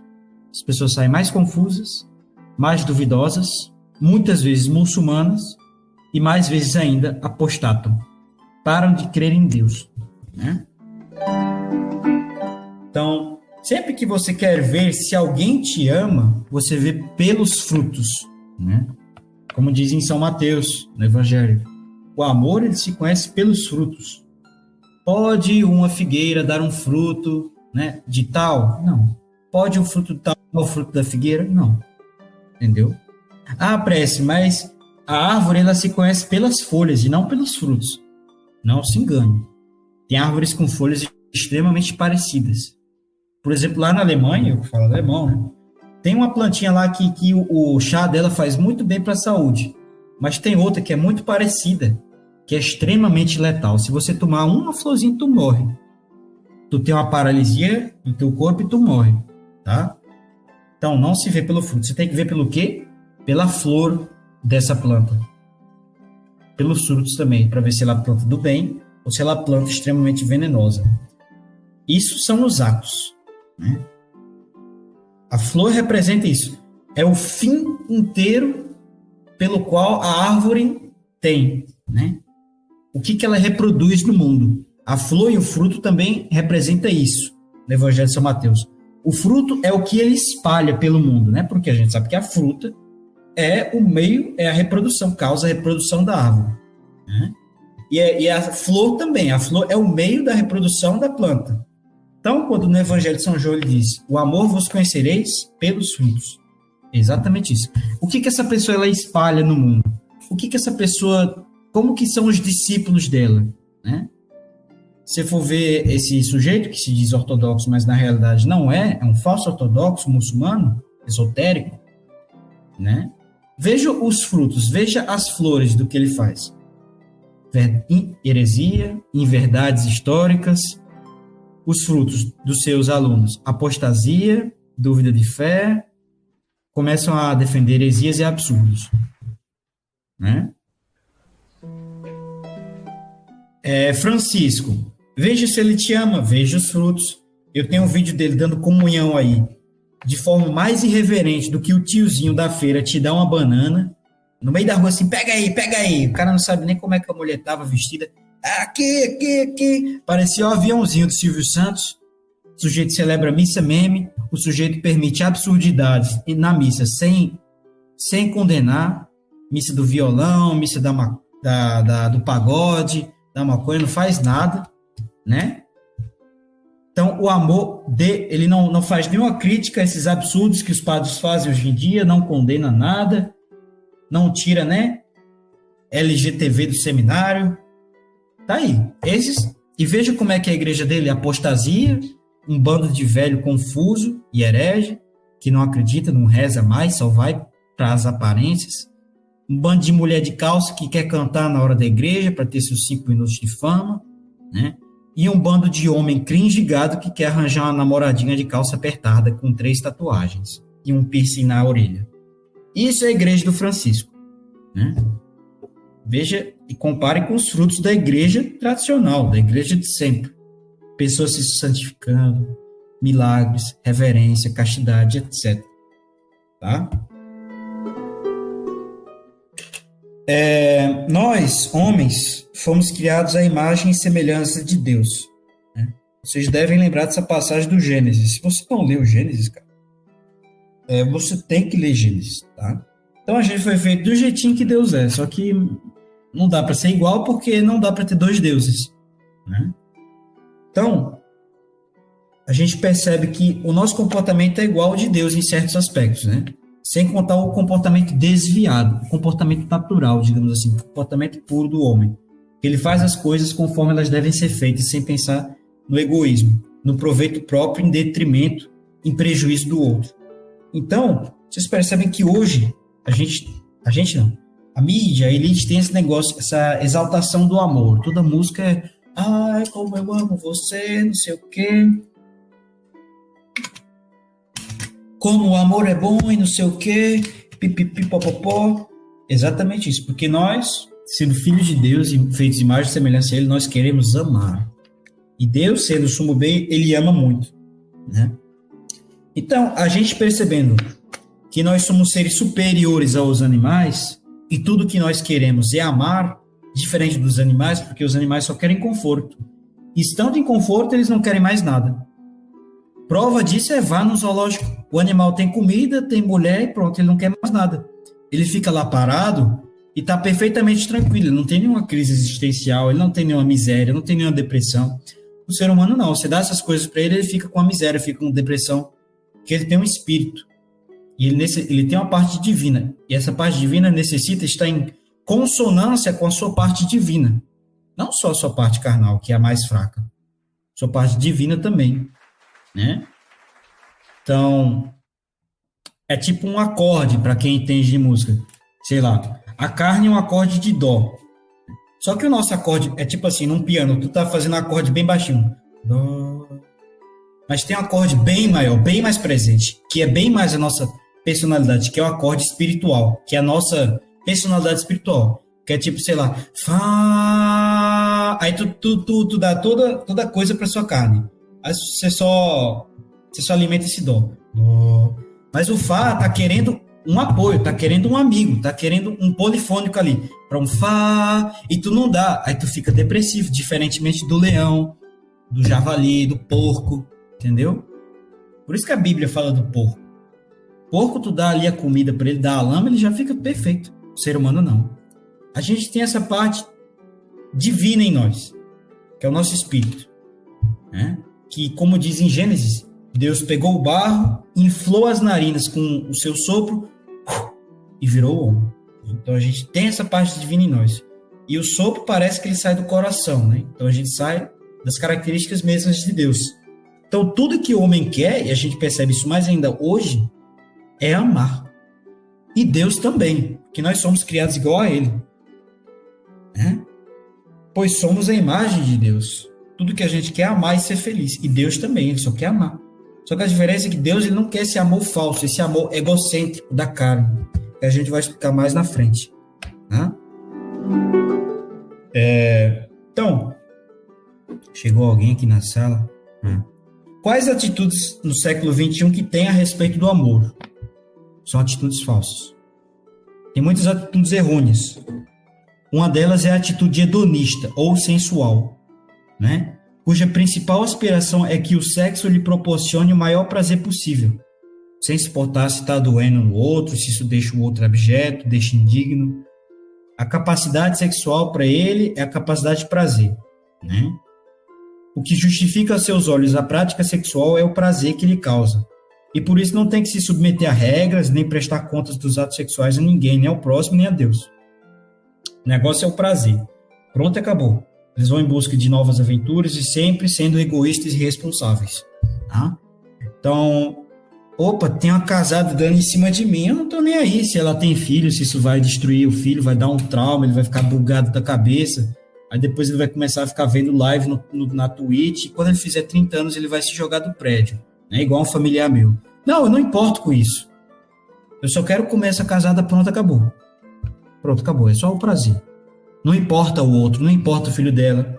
Não importa ela, porque eu vou estar tá enganando, ela vai ter uma tristeza emocional. Não importa ela, porque eu vou estar tá dando uma extrema angústia. Tanto agora quanto no, até o fim do casamento dela, vai ter inúmeros problemas, inúmeras brigas, inúmeros conflitos, inúmeros assédios, inúmeras violências psíquicas é, voluntárias ou involuntárias devido a esse ato que eu estou fazendo. Não, o que importa é esse prazer, entre aspas, prazer de cinco segundos que eu estou fazendo. Mato Soares, parece, mas esses casos o cara acha que é o ápice da existência. É. Que ensinaram, a mídia ensinou que o ápice da existência é prazeres de curta duração, mas isso não tem nada a ver. Tá? A segunda atitude é o sexo, é a atitude cátara. Eu gosto de chamar de cátara, mas para ser um termo, porque a heresia cátara dizia que a carne era mal, né? Dizia que a carne era algo mal. E muitos leigo, chimpa, ensina para criança, ah, sexo é, é algo mal, é algo baixo, é algo feio, é algo vil. Né? Tá dando uma visão distorcida de Deus. A criança vai ficar assim, ah, por que, que ele deixou, ele deu um, um pipi para mim ele disse que é algo mal usar isso? Isso não faz sentido. Não, é algo bom. Só que, como sempre, você tem que usar do jeito certo. Entendeu?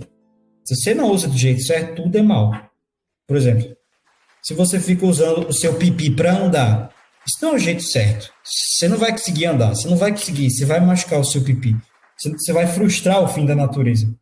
Você vai se decepcionar, você vai se machucar, vai dar tudo errado. Se usar a sua garganta para respirar, isso vai dar errado. Vocês sabem, se respirar com a boca, isso faz mal, seus dentes vão ficar bugados, você fica retardado porque começa a hiperventilar seu cérebro. Então você tem que usar as coisas do jeito que elas foram criadas, tá? É... Então, tem esses dois modos, o cátaro e o egoísta, que a gente vai falar mais na frente. Caramba, já foi 18 minutos de aula. Qual é a atitude correta em relação ao sexo? É a gente saber que o sexo é tão importante no cristianismo que ele é algo sagrado, ele é um sacramento. A palavra sacramento vem de sagrado também, sacrum. Né? É... Então, os, os caluniadores dizem que o sexo não tem importância no cristianismo, mas tem, tanto é que é algo sagrado, é um sacramento. O sexo não tem importância nessa sociedade falsa de hoje em dia, né? Que eles fazem de qualquer jeito, fazem a suruba, tratam com desprezo, é qualquer coisa, e não tem nem regra, não tem nada. Isso vira uma bagunça completa e você não consegue ter frutos do sexo nessa frutaria, nessa bagunça completa. Né? É, quando você tem esse amor egoísta, que não é nem amor, é egocentrismo. O sexo é por natureza bom, santo sagrado, só se torna mal e pecaminoso quando é deslocado fora do âmbito da paternidade potencial e do matrimônio. Né? É... Alguém mandou alguma dúvida? É, exatamente isso aí, tá? Aí o cara pode dar o cope. Ah, se o impulso sexual é algo natural, por que se diz então que é necessário tomar cuidado, afastar-se das tentações, lutar contra as tentações? Não são essas tentações simplesmente resultado de um instinto natural que não deve ser reprimido? Né? É, primeiro, tenha calma, entenda o negócio direito. Não, a, o que a gente tem não é necessidade exatamente, é um instinto, é um, uma inclinação. Por exemplo, quando alguém te xinga no trânsito, a inclinação que você tem é de você pegar o seu carro, você atropelar essa pessoa, depois dar 10 tiros de use nela, entendeu? Depois jogar uma bomba de fumaça e sair correndo. Mas você não deve fazer isso, é só inclinação, entendeu? Sua inclinação não indica o que você deve fazer, sua parte inferior. Entendeu? Da mesma forma, se você vê uma mulher na rua, você não deve sair no exato momento, rasgar a roupa dela e começar a penetrá-la, como o seu instinto diz. Não, se um cara te xinga na rua, não é para você sair batendo ele. Se você seguir suas inclinações ao pé da letra, se você for homem, você vai morrer em, questão de um dia. Entendeu? As suas inclinações não são parâmetro para nada, para nada, cara. Primeiro. Né? É... E outra coisa, você tem que saber canalizar essas coisas para o bem. Porque essas inclinações mais baixas são puro fruto da soberba. Entendeu? A gente tem que saber canalizar a raiva, tem que saber canalizar para a hora certa. E é muito difícil canalizar, por isso que a gente evita ao máximo. Esse prazer sexual, temos que canalizar para a situação em que a gente consegue usá-lo com frutos, entendeu? O esfrufro da mulher não causa frutos, nem para ela, nem para mim, nem para o possível filho. Isso deve ser negado, entendeu? Devido ao, ao pecado original que introduziu a desordem do egoísmo no coração humano, o controle perfeito que a razão exercia sobre o corpo e seus desejos está debilitado seriamente. O impulso da carne é rebelde e desordenado. Então, lembre-se aquele coisa do que o São Rafael disse. A carne ela não é má, mas a gente tem que entender que a gente está debilitado nesse mundo. Então, se a gente dá uma coisa para ela, ela vai querer mais, vai querer mais, vai querer mais, vai querer mais. E se você for dando corda, como diz a expressão aqui no Nordeste, não, vai chegar uma hora que ela vai pedir mais, ela é incontrolável, entendeu? Vai chegar uma hora que você vai dizer, stop. Passou daqui, não pode. Entendeu? Alguém tem alguma dúvida? Não? Caramba, eu falei demais, tô cansado. Bebi água.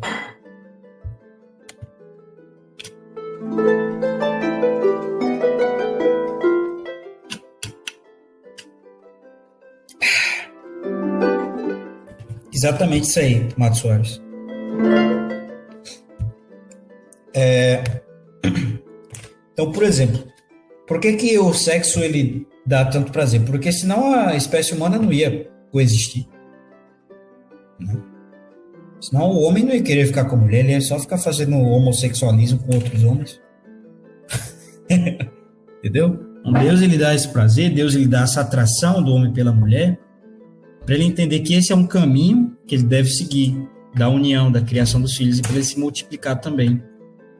Por exemplo, se a gente não sentisse fome, o ser humano ia ser extinto, a gente não ia comer, ia dar preguiça, porque caçar dá mó trabalhão, a gente ia ter preguiça. Ah, eu não sinto fome, ah, se eu morrer mesmo, a vida é triste, a vida é só sofrimento, o cara ia morrer, entendeu?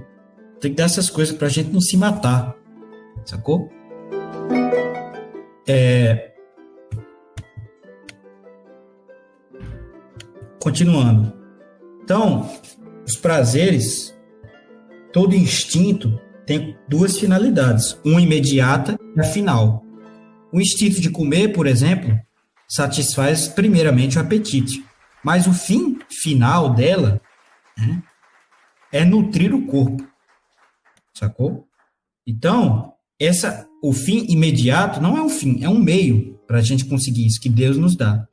É um meio para a gente se nutrir. Esse sabor. Ah, pressa, eu posso comer cheetos então, já que é gostoso? Não. Isso é uma estratégia do demônio. Eles botaram ali químicos e coisas de astronauta para tu sentir sabor bom em algo que na natureza seria execrável. Tá? Continuando. Então, o gosto de comer, a fome, não é a finalidade última, é a finalidade imediata, para te incentivar a finalidade final. Tá? Então, quando a pessoa ela come em excesso, unicamente para satisfazer o apetite, o prazer de comer vai prejudicar a saúde, desvirtua a finalidade real desse instinto, que é a nutrição. Por isso, a gula é um pecado. Não é um pecado por permitir experimentar o prazer da comida, né? mas por subverter a ordem natural da coisa. Entendeu? É, pondo o prazer acima da função nutritiva. Né? Um exemplo disso é o povo romano. Todos os povos, por que, que São Francisco, ou todos os santos de Deus diziam que o pecado é a coisa mais detestável que pode existir na Terra? Porque o pecado causa ruína da civilização, causa ruína do homem, se você for parar para ver. Né? Um exemplo disso é a sociedade romana. Lá eles não tinham dez mandamentos. Faziam questão de quebrar tudo. O que aconteceu? Completo. Essa questão da gula, por exemplo, eles tinham nos banquetes o vomitório, para quem não conhece. Então tu comia tanto, aí para tu comer mais, ia pro tipo um banheiro lá para tu vomitar, e tu enfiava o dedo na goela e tu vomitava para tu poder comer mais. Entendeu? Né? Questão do sexo aí. Tinha pessoas no passado que, né, que bimbavam com a mulher Aí não conseguiam mais bimbar, porque a pessoa fica cansada depois do, do, do, do de gozar. Aí depois ela começava a dar, o homem, né, começava a dar o rabo, para conseguir ter mais prazer ainda, depois fazia outras coisas que eu não vou nem dizer aqui. Entendeu? É, eu, o pecado é tão mal por causa disso, ele causa a ruína completa do homem. Seja você acreditando em Deus ou não. O exemplo disso é os romanos. Não acreditavam em Deus, não, não seguiam os dez mandamentos, mesmo sem ter nem sem saber nada ruína completa. Os chineses ali, na Guerra do Ópio, pararam completamente de seguir os Dez Mandamentos. Ruína completa. Entendeu? Pararam de ter famílias, viraram a frutaria, começaram a usar droga. Ruína completa. Por isso que o pecado é algo tão detestável a Deus. Ele torna o homem abjeto, igual um cachorro. Causa ruína da sociedade. Entendeu? Então, o prazer sexual, ele é um meio que Deus nos dá para a gente conseguir algo bom, que é formar uma família, educar os nossos filhos, dar mais glória a Deus, entendeu? Por meio do casamento, a gente se santificar com a ajuda da mulher, né, por meio desse prazer, a gente aumentar a nossa confiança e união com ela, e etc. Tá? A pureza do amor sexual consiste na integridade. Né? Nesse amor verdadeiro, o amor pelo espírito e pela carne da mulher. Só que 95% pelo espírito. Tá? Colocando prazer acima da função procriadora, isso não é sexo, isso não é amor. Entendeu? Porque você não vai pensar no sexo ali como um momento de você se unir à sua mulher, um momento de intimidade, né? um momento de conhecê-la mais, um momento de aumentar a sua confiança, né? um momento de você melhorar a sua relação, um momento de você se santificar, tá? É um momento de você ter a possibilidade de dar filhos ao mundo, de dar mais glória a Deus por meio dos filhos, ser um momento de você, é, tendo mais filhos, aumentar a sua maturidade na criação dos filhos. Não, é só o eu. Ah, eu quero fazer sexo, pronto, acabou, tchau. A gente vai estudar isso mais hoje. Então a gente tem que usar as coisas com o seu fim correto e não com fim egoísta. Porque o fim egoísta vai causar aquele dominó da carne. A carne vai querer mais coisa, mais coisa, mais coisa, mais coisa. E a carne ela sempre pede mais ela vai pedindo mais. E vai chegar num ponto que para você agradar a carne, você vai precisar do sofrimento do seu próximo. Completa abjeção dele. Né? O exemplo disso é esses caras aí que, que começam batendo punheta pra revista, aí depois vai pro X-Vídeos, aí quando vê ele tá vendo vídeo de, de mulher fazendo, entre aspas, sexo oral até ela vomitar. Isso, isso existe no, no meio sexual e outras coisas tão abjetas que, que eu não preciso nem falar. Então a carne ela vai pedindo tanto que vai, por isso que o demônio ele faz isso, entendeu? Vai chegar um momento que, que você vai estar tá escravizado por isso e para você conseguir voltar, né, a não ter mais os sintomas de abstinência da carne, você vai ter que causar o detrimento do próximo. Então eu conheço caras aí mundanos que eles só têm prazer, que eles têm sexo, eles são sedutores, não sei o quê, só tem prazer em comer mulher casada. Por quê? Só tem prazer nisso. Porque comer mulher casada tem aquela adrenalina, né? O cara pode te matar, o cara pode descobrir, o cara pode contratar um detetive, não sei o que, o cara não tem mais prazer em, em mulher normal. Quer dizer, essas meninas aí de 20 anos, é fácil, dar duas cantadas nela, já, já tá no motel. Não, o cara tem prazer nisso. O prazer do cara só vai ser agora no sofrimento do outro, entendeu? É, então, vocês têm alguma dúvida? Então, o hedonismo, ele chega num ponto que você sente prazer no sofrimento do outro, no sexo. Isso é a carne solta, é o vício em dopamina. É o cara fazendo aí, por exemplo, os caras não entendem a gravidade do sexo anal, né? Sexo não, isso não é sexo. Isso é vício. É, cara, isso destrói completamente seus vasos, destrói tudo que está ali dentro, né, do seu seu ânus ali, destrói tudo, tudo.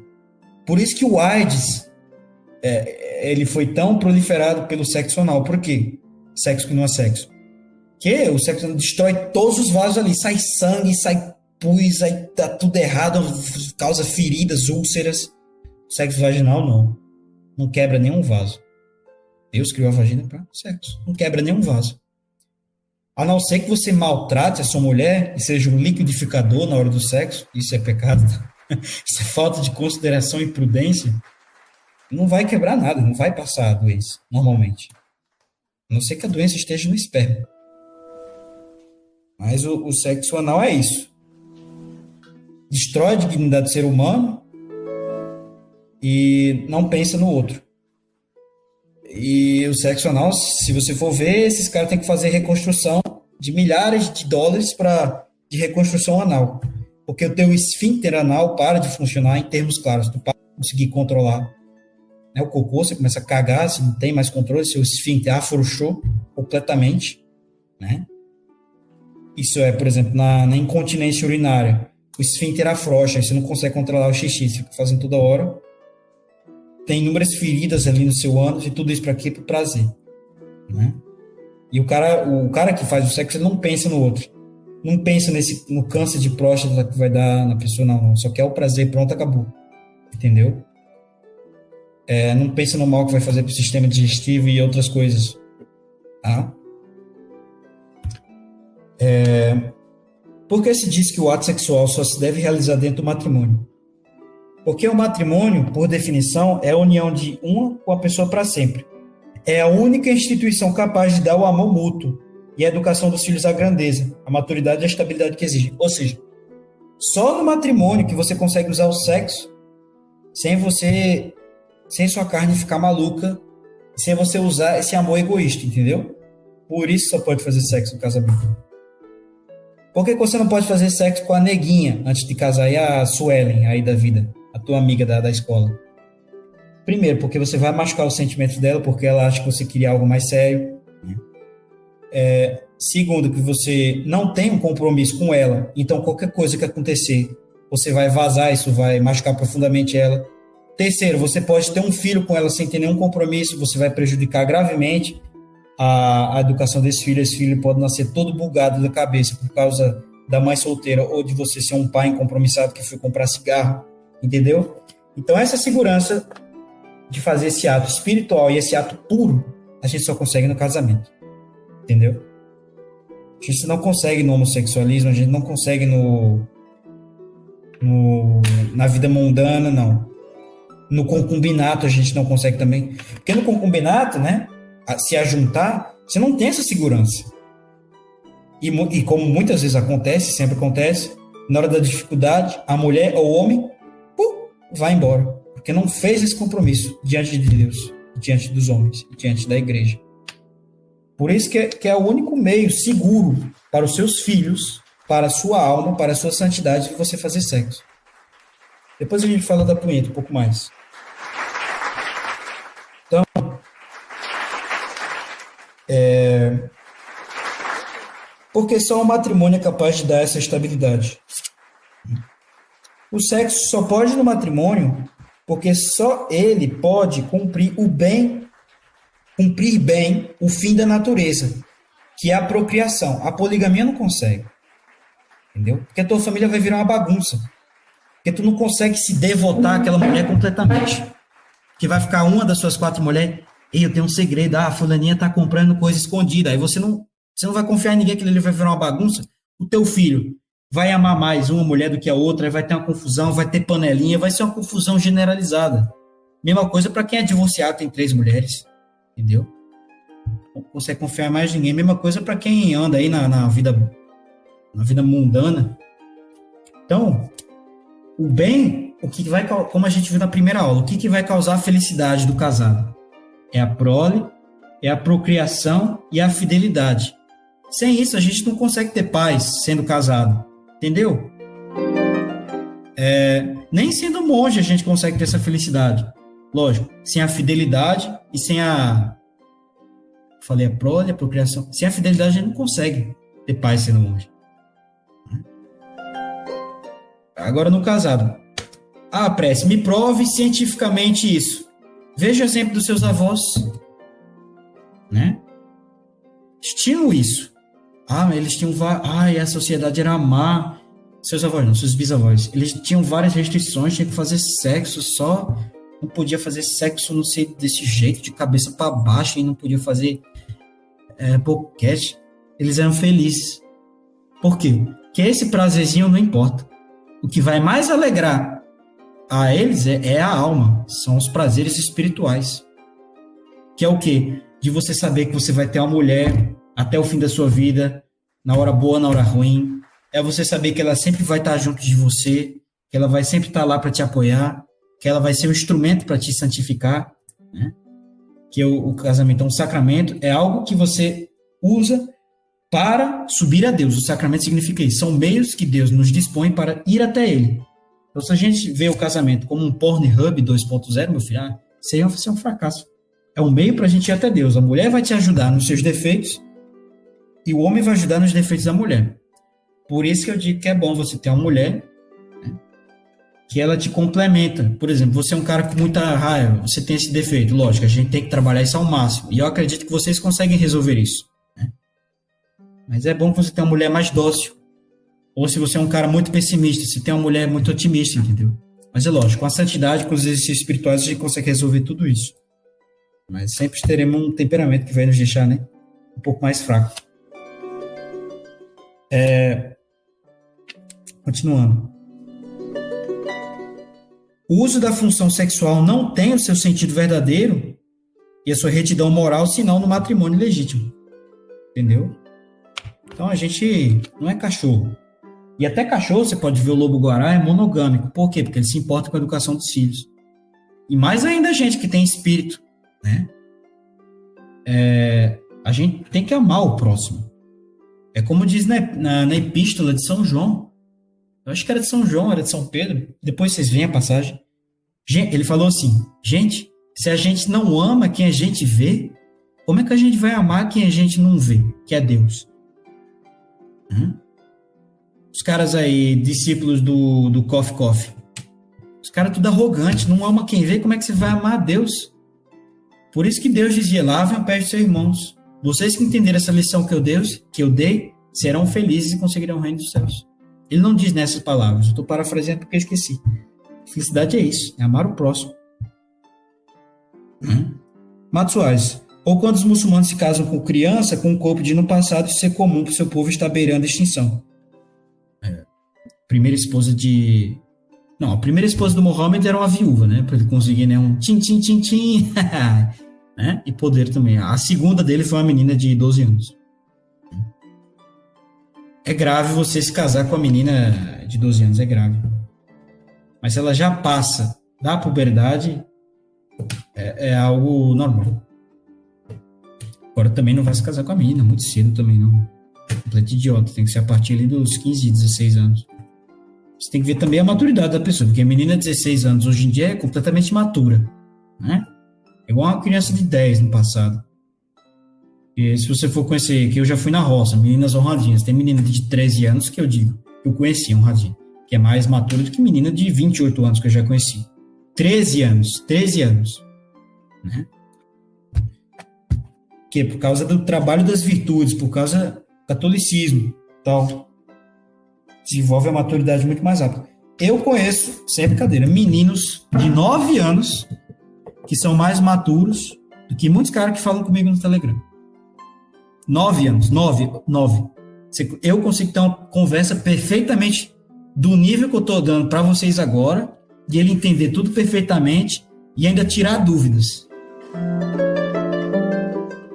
E ele consegue entender tudo perfeitamente que eu falo sobre a perspectiva espiritual, carnal, etc. Que é isso? Educação. Ah, mas o julgo hereditário, presta.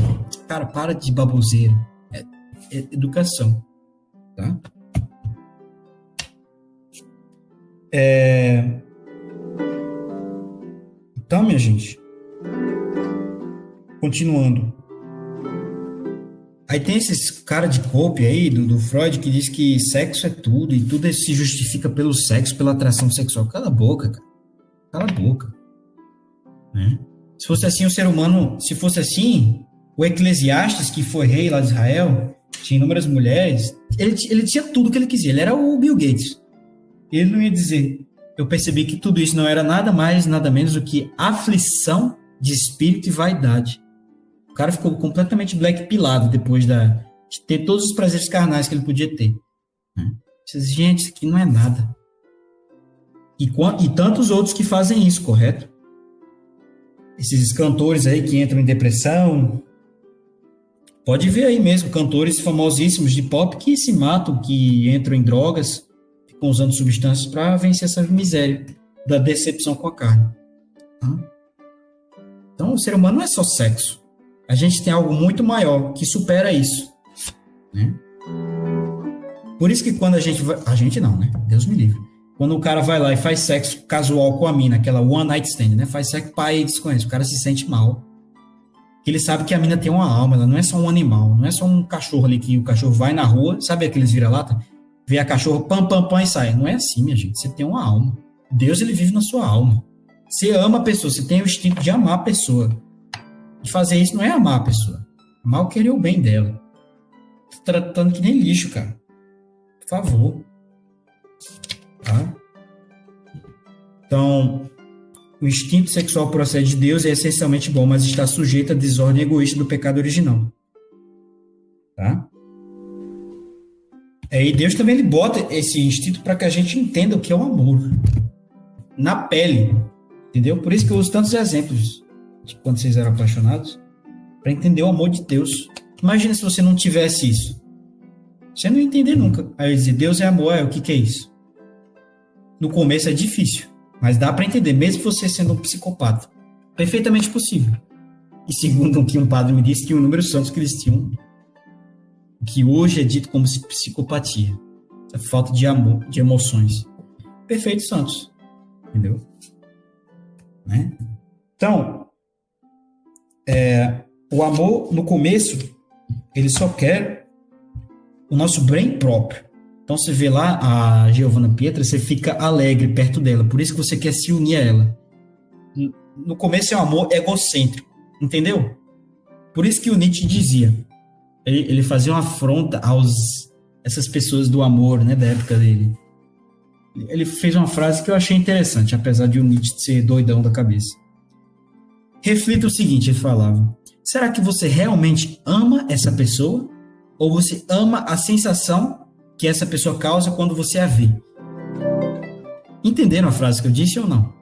Será que você ama essa pessoa de fato, a pessoa, ou você ama a sensação que você tem quando você vê essa pessoa? Olha, se você só tem, se você ama a sensação, se uma hora ela sair, tu vai vazar fora dessa pessoa. Você não ama essa pessoa de fato. Entendeu? Então, o cristão, né, na catequese, na formação, a gente tem que deixar esse amor pela sensação que a gente tem de estar com a pessoa, começar a amar a pessoa de fato. Como? Percebendo que a pessoa é boa, que ela faz o bem. Então, Deus, no nosso começo da conversão, a gente vai amá-lo porque ele dá sensações boas, ele nos deixa alegre, ele dá consolos espirituais na oração, então a gente ama Deus do mesmo jeito que a gente amava a Giovanna Pietra. A gente fica perto dela, a gente sente aquele friozinho na barriga, não sei o quê.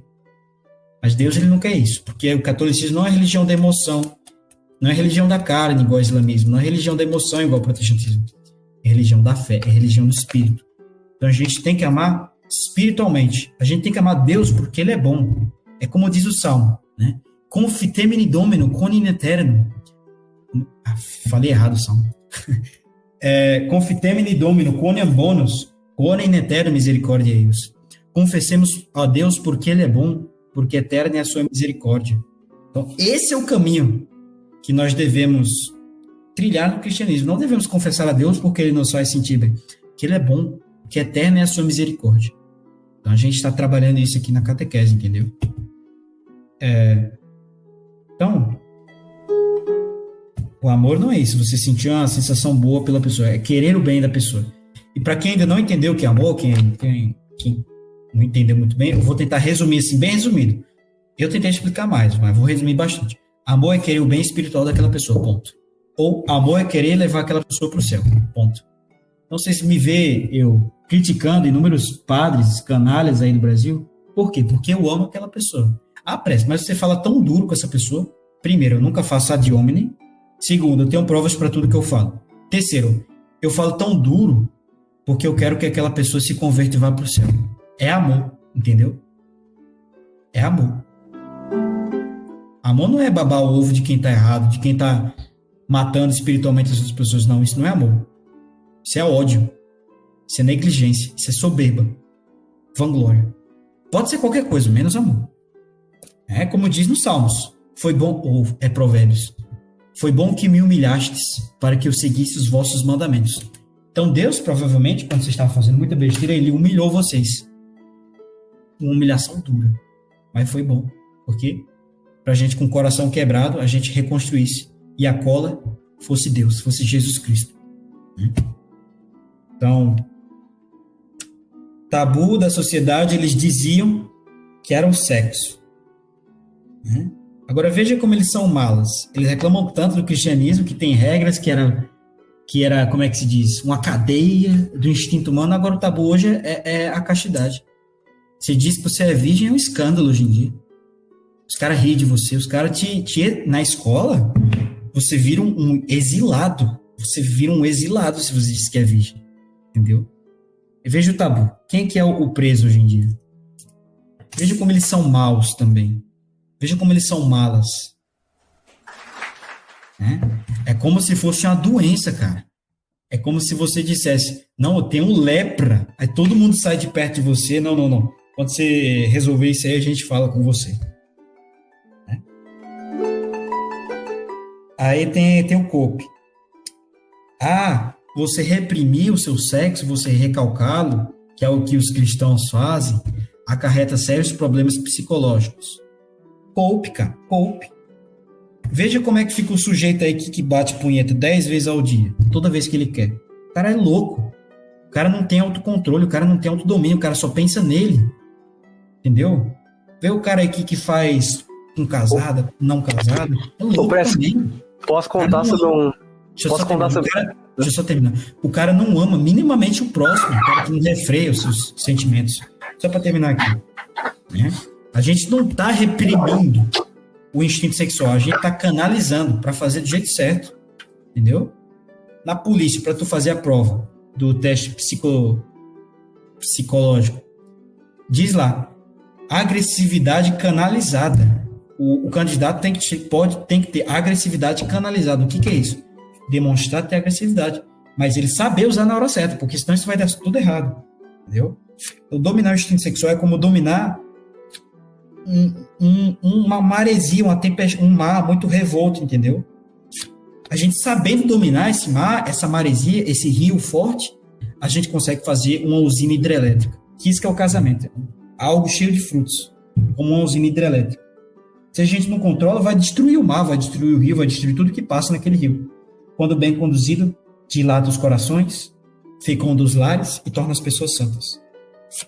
Por isso a castidade não é algo negativo, pelo contrário, potencializa o amor.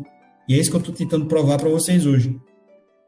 No mundo em que a libertinagem e a permissividade sexual alcançaram níveis muito altos, o homem mostra-se cada vez mais imaturo e neurótico. Né? Prova para os que dizem que reprimir o sexo deixa a pessoa imatura e neurótica. Não é a castidade que provoca a neurose, mas sim a falta do sentido certo da sexualidade, o sentido sagrado do amor, da vida e da morte. Pode comentar aí, o, o Mato Soares. Cara, tu literalmente desbloqueou uma, uma lembrança minha do ensino fundamental. Que eu, que eu tenho um amigo meu, cara. Esse tempo eu até falei com ele recentemente. O cara tá completamente louco. Ele não pode sair na rua porque ele tem ataque de crise e tudo. E ele usou droga, um monte de coisa, né? Só que o que eu me lembrei, cara, foi lá no ensino médio, uma coisa que eu nem levei a sério na época, ele me contou que ele batia não sei quantas vezes por dia, e teve um dia que ele fez isso, e ele pa ficou paralisado, passou mal, e ele, ele falou para mim, cara, eu achei que eu ia morrer, porque ele não conseguia se mexer, e deu um troço nele, ele ficou no sofá ali, babando, e era estágio final na época, eu fiquei, será que ele tá mentindo disso aí, cara? Mas agora eu fico pensando, não, eu acho que isso realmente aconteceu, cara. Porque o rumo que a vida dele tomou, cara, é é só casta baixa, só coisa assim, cara. Era só degeneração total. Então. O que, que foi? Ele foi abusado? Foi o quê? Foi não, não, não, não, não, Droga, droga, droga. Droga? droga. Daí, daí ele contou que ele gostava de, de fapar muito. Aí teve um dia que ele ficou paralisado, cara. Ele falou que ele fez tanto aquilo que, que ele começou a babar assim na, no sofá e achou que ia, achou que ia morrer. Ele é a próstata, né? A próstata deve ter atrofiado ali e deu tudo errado. Inclusive, bater punheta que faz mal para a saúde, não aquele cope lá de. Ai, não, tem que limpar os canos. Isso é cope, cara. Vou explicar depois. Eu acho que a aula hoje vai ser mais longa, viu? Quem precisar sair. Ah, tem um, tem um é. que os caras falam bem assim também. Quem guarda leite é a vaca. Tem os caras que falam.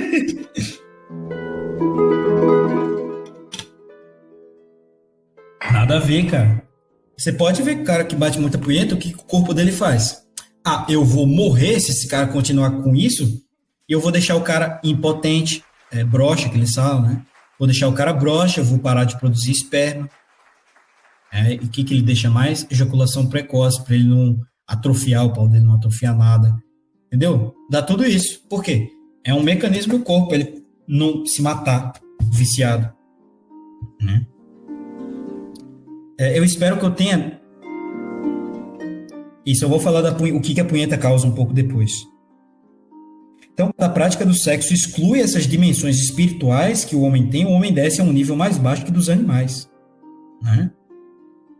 É, ainda que o homem tivesse uma relação puramente sexual, como macho e fêmea, homo sapiens, essa relação nunca será propriamente humana, porque a gente tem emoções, a gente vê o outro, a gente entende o outro, o animal não entende isso. Né? O animal só vê assim, ah, a cadela tá no cio, vou bimbar nela, pronto. Não, a gente entende o outro, quando o outro tá triste, quando o outro não quer, quando o outro tá assim. Né? É, a gente faz esse sexo só pelo prazer, venda, é, objetifica a pessoa, entendeu? É tipo, sei lá, é tipo um sorvete. Você trata a pessoa igual um sorvete. Tu come, tu joga fora a casquinha. Isso, isso é a punheta, isso é o, o sexo. Casual, sem o casamento. Instrumentos como se fosse um brinquedo, exatamente. Um, algo, um animal, exa, exatamente, sei lá. E pessoa, todas as pessoas que fazem isso, por isso que os caras falam, né? A depressão pós-sexo, é isso aí. O cara se sente mal por causa disso. Caramba, eu objetifiquei essa mulher. Né? Eu tratei que nem um animal. Ela não é um animal, tem Deus mora nela. Mesmo o cara sendo cristão, ele percebe que tem algo nela que é diferente. É... E eu vi, e isso, isso é fato, isso pode causar neurose, depressão, culpa. Essas pessoas que eu conheço que, que eram muito libertinas e, e que se converteram, eu percebo quando elas vêm falar comigo, ou enfim, outros padres, né?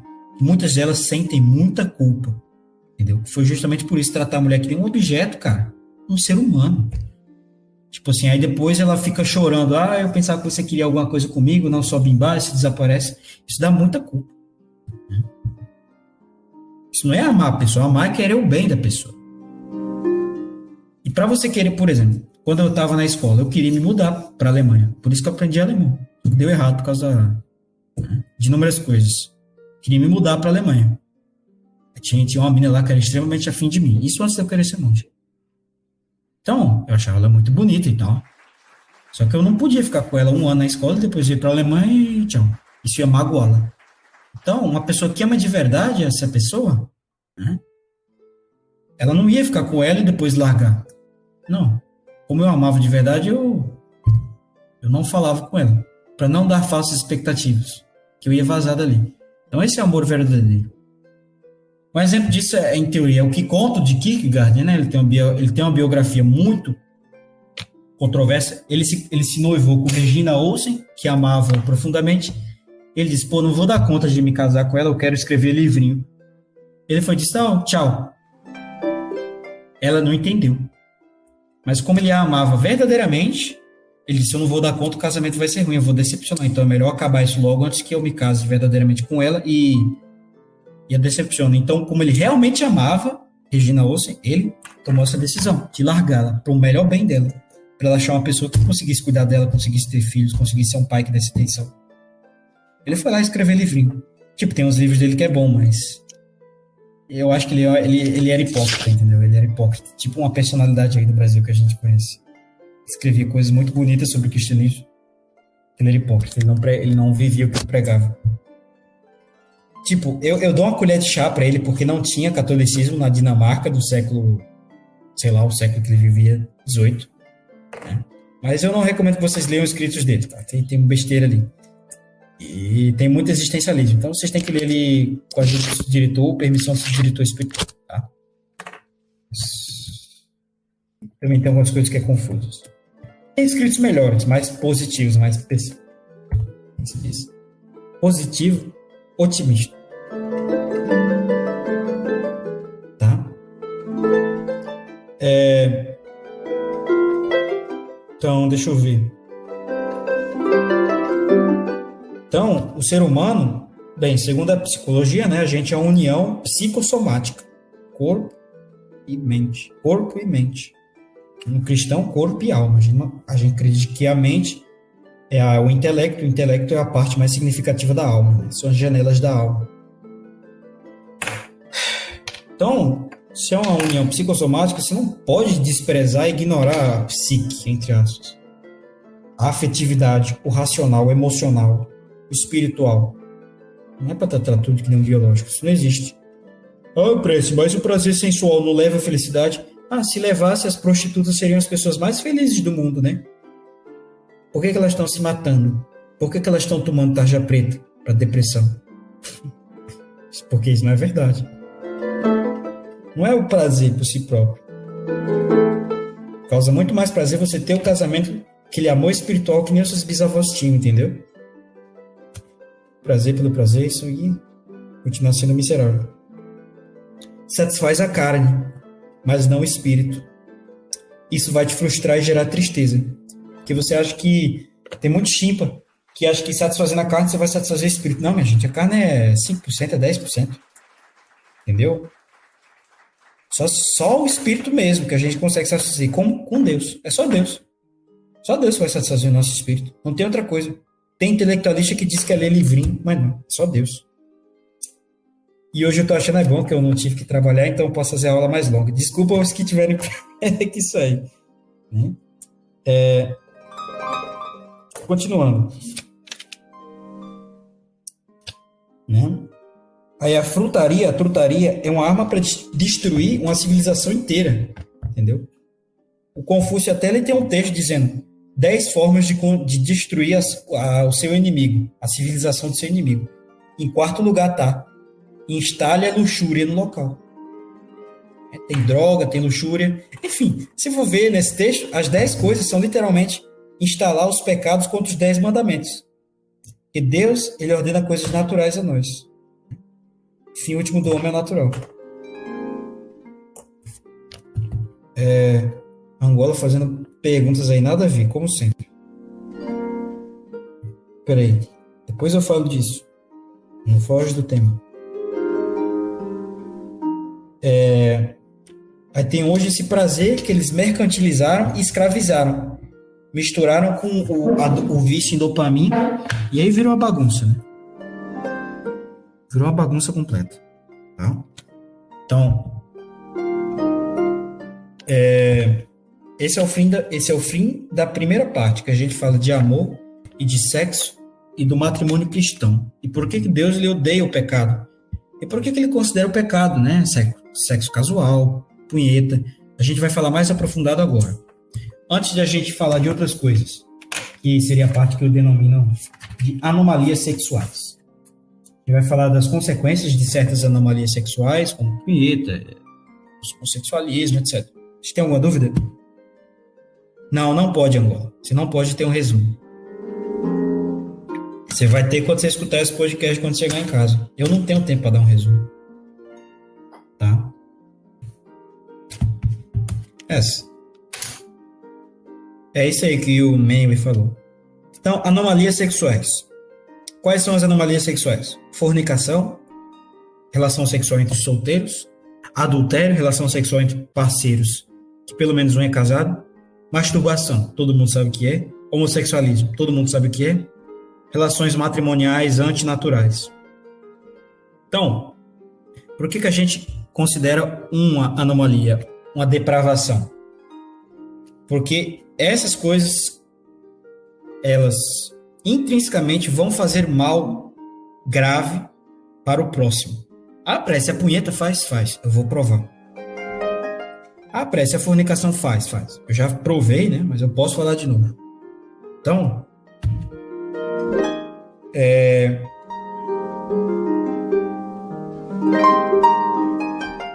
Sodomia no casamento como se fosse sexo normal. Isso é triste. Isso é triste. Né? É... Você considera desviada uma pessoa que em uma relação procura apenas a satisfação sexual? Sim, bastante. Por quê? Porque isso não é algo humano, entendeu? o humano ele vai querer se juntar à intimidade com aquela pessoa, não quer só o prazer em detrimento do outro, sacou? Quer intimidade, quer ter filhos. A felicidade da relação vai vir dos filhos? Vai vir da confiança. Por que, que se você for homossexual você não pode fazer? Porque você está destruindo o brioco do outro cara, você está destruindo a saúde do outro cara, entendeu? E você só pensa no seu prazer. Uma hora aquilo ali vai parar de dar prazer. Sacou? Você vai ter que procurar outro cara. Ou uma hora o cara vai ficar tão destruído ali, Né? Você não pensa no próximo. Por exemplo, vocês aí, se eu dissesse, minha nossa, eu tô com muito medo de alguém cortar essa parte né? e, e, e usar contra mim. Mas, por exemplo, vamos supor que tem um cara que ele diz assim: Ah, prece, eu, eu tenho uma namorada, é, felácio, né? Boquete, sexo oral, como você quer dizer, com ela, até a boca dela começar a sangrar ela começar a cuspir sangue. Você dizer, pô, cara, você é bestial, você é louco, cara. Não faz um negócio desse. Ah, não, mas a gente acha bom, ela concorda. Não, cara, mas isso. Ela é um ser humano, ela tem uma dignidade, entendeu? Direitos humanos. Ah, não, mas a gente gosta, a gente acha legal ver o sangue e tal. A gente acha o, o selvagem, não sei o quê. Não, cara. E, a, e qual a diferença prática entre o sexo oral e o sexo anal? A diferença é que você não vê o sexo anal. O sexo oral você vê. Né? É, olha o comentário engraçado do Mato Soares. Uma vez comentei com meu tio que o trabalho estava pesado. Ele disse para eu arrumar uma namorada e fazer sexo até passar. ai, ai. Não vou nem comentar. tá? Então você trata sua namorada como apenas um objeto de satisfação tá nem aí pro afeto. Isso causa uma frustração e revolta. Que você não vai conseguir essa satisfação que você quer, que é uma satisfação muito mais afetiva e espiritual do que carnal, né? E todo aquele esforço que você teve para conseguir isso, você vai perceber, ah, isso aqui não é nada, você vai ficar triste, desanimado, revoltado, com a síria, etc. Hum? Deus ele criou essa sensação, o amor, para a gente se unir ao objeto amado. Por isso que na missa a gente diz, né? É, corações susum corda, abemos a Dominum, gratias agimus tibi. Tem essa parte da missa que eu estou sem ela aqui agora. Né? Corações ao alto. Né? Sum sum corda, abemos a Dominum, temos ao Senhor essa união do coração. É isso que tem no o amor. Unir os corações, corações ao alto. Né? Isso é mentira. Ó, Mato Soares, não estou dizendo que você está mentindo, mas isso é um corpo. Ai, bate uma punheta e no intervalo você volta mais calmo pro trabalho. É mentira, cara. Você volta dopado. Você volta dopado, isso não é mais calmo. Entendeu? Porque tu tá com estresse devido à punheta, tu tá. É como tu tá viciado, só ao uso da substância que você está viciado que volta você ficar no estágio normal. Você volta dopado, você não volta calmo. Mas não estou falando que esse pensamento é meu. Tem. É, sim, eu disse. Fala, fala eu disse que é um corpo. Isso, isso, não é seu. Um corpo da galera. Continuando. O que, que a igreja diz sobre a fornicação? É gravemente contra a dignidade das pessoas e da sexualidade humana. É? Por quê? Porque na fornicação, ah, prece, mas ela arrancou a trompa dela, eu arranquei meus ovos, não tem problema. Primeiro, vamos supor que você não tenha arrancado, você faz com camisinha. Você tem é um pecado grave contra o próximo, né? Contra o seu possível filho. Porque imagina que você tem um filho ali com a mulher, a puara, você vai ter que ficar com aquela mulher. Imagina como que vai ser a educação daquela criança. Imagina os distúrbios emocionais que ela vai ter devido a esse egoísmo teu. Você tem que pensar nisso também, cara. O primeiro pecado seria esse, ah, parece, mas eu arranquei minhas bolas, ela arrancou as trompas dela, é impossível eu ter filho. Ok, se você fez isso, você é muito degenerado, tá? É... Mas vamos supor nesse caso, você degenerou o fim da natureza, você só pensa no eu, entendeu? É só uma aventura sexual, você não pensa, você não vai conseguir aquilo que você quer na carne que é a felicidade, que é o amor. Você só vai conseguir um. Você vai limpar seus canos e pronto. A felicidade você só consegue pelo espírito, entendeu? Você vai estar ali pegando a mulher, dando. Você não consegue ter uma união íntima com ela, porque você não vai conseguir ter um casamento, ter nada disso, ter fidelidade conjugal. Né? Você vai conseguir isso aí que você quer, por quê? Porque você não confia nela. Você está fazendo sexo ali e depois você vaza. Né? Que confia nela, senão não vai ter essa felicidade. E a felicidade precisa da fidelidade conjugal e dessa visão da, do relacionamento, do casamento, uma visão divina, ser um instrumento de santificação. Né? E a prole. Né? Também, se você consegue ter prole. Tá? Então, outra coisa que a fornicação causa, muito grave, que é a corrupção dos jovens. Então, graças à fornicação, muitos jovens são traumatizados, são estuprados, eita, falei a palavra proibida, são introduzidos na vida sexual muito cedo, isso causa inúmeros problemas afetivos, emocionais, espirituais, de confiança, de fobia social. Então, graças a esse pecado da fornicação, né, que há muitos males no mundo, e provavelmente houve muitos males com vocês. Né? Sobretudo também por causa disso. E também porque ele dá uma visão distorcida de amor, as pessoas que o cometem dão uma visão distorcida de sexo, dá uma, dá uma visão distorcida do que é o fim da vida, que dá essa visão desvirginada, que é o amor às criaturas, não ao Criador, não às coisas espirituais. Né? O concubinato, já falei, né? Miller, tem maluco que mostra pornografia para criança. É verdade. Verdade, isso aí. Aqui no Nordeste eu já vi cara dando cachaça para criança de 5 anos. E dirá pornografia, isso aí é leve. Né? Vamos falar um pouco do concubinato. Recusa do casamento enquanto tal. Né? É, incapacidade ou recusa de assumir compromissos a longo prazo. Todas essas situações ofendem a dignidade do matrimônio, pois destroem a ideia de família. Ou seja, uma relação instável. Der algum problema, o cara vai vazar, a mulher vai vazar, o filho vai vazar. Né? É, não tem estabilidade que eles precisam para se unir, para ter essa segurança, para a criança ter essa segurança, essa felicidade no matrimônio. Pô, meu pai, minha mãe, vai ficar comigo até eu, eu sendo bonzinho, eu sendo chato. Aí não. No concubinato, teu filho tá muito chato, ah, eu vou para Angola agora. Ah, eu, ai, essa mulher parou de me, dar, de me dar prazer, aí chegou a Giovana Pietra ali, ah, eu vou ficar com ela, largar essa mulher aí. Você se vira aí, mulher, eu te pago uma pensão. Você se vira. Destruir a vida da criança. Entendeu por que esse pecado é tão grave? Vocês estão começando a entender? Espero que sim. Né? Que os caras dizem, ah, não, isso é contra a natureza. Tá, eu não entendo por que isso é contra a natureza. Me explica. Né? Mais um comentário que eu fiz aqui, que eu escrevi. Por que a igreja despreza o adultério? 1. Um, corrupção dos jovens. 2. Prazer depravado e egoísta que não pensa no próximo. 3.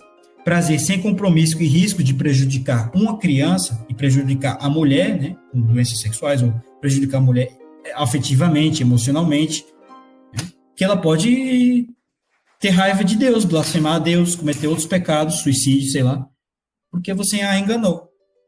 Né? Ah, ninguém gosta de mim, pá, vão me matar. Sou mal. Ninguém me ama, vou me matar. Entendeu? Quarto motivo não atende o fim real do sexo, que é a procriação. Né? Mato Soares, eu já tenho bons exemplos para ver que isso é furado, os famosos. Né? Ele está dizendo um corpo famoso, casa que é gostoso, mas nem é casamento de verdade. É. Você não causa felicidade. Se casasse, vocês aí do YouTube que tem pais degenerados, eles seriam felizes, seus pais degenerados. E só que a gente vê que ele tem três divórcios, quatro divórcios, são pessoas extremamente rabugentas. Você vê enquanto você vê seu bisavô, ver os honradinhos aí, tudo feliz. Pode até não fazer sexo, tudo feliz. Fazer sexo uma vez por semana, sei lá. Tudo feliz, tudo tranquilo, tudo alegre. Não tem vício da carne mesmo. Né? Não é só a igreja que diz isso. Você pode ler Epiteto, um pagão completo diz: pratica castidade, isso vai fazer bem para você, vocês vão se dominar. O autodomínio é muito importante, minha gente pagãos, gregos, romanos, chineses, hindus, todos falavam isso. Né? É, as, as sociedades que elas não seguem o direito natural, não seguem os mandamentos, elas naturalmente caem em ruínas. Como é o exemplo do Império Romano, que faziam todas aquelas atrocidades. Lá o divórcio era generalizado, a frutaria era generalizado? O vomitório também tinha. Então, direito natural a nossa propensão natural, ela é igual o que Deus manda, entendeu? Então a gente percebe, a gente julga o que é certo e o que é errado. A gente sabe, porque a gente tem uma alma, a gente foi criado à imagem e semelhança de Deus, mesmo sem saber o que, o que é Deus, o que é o catolicismo, o que é certo e o que é errado. Entendeu? Por isso que o pagão consegue chegar ao cristianismo. Ele vê, pô, canibalismo, isso aqui não é certo, cara.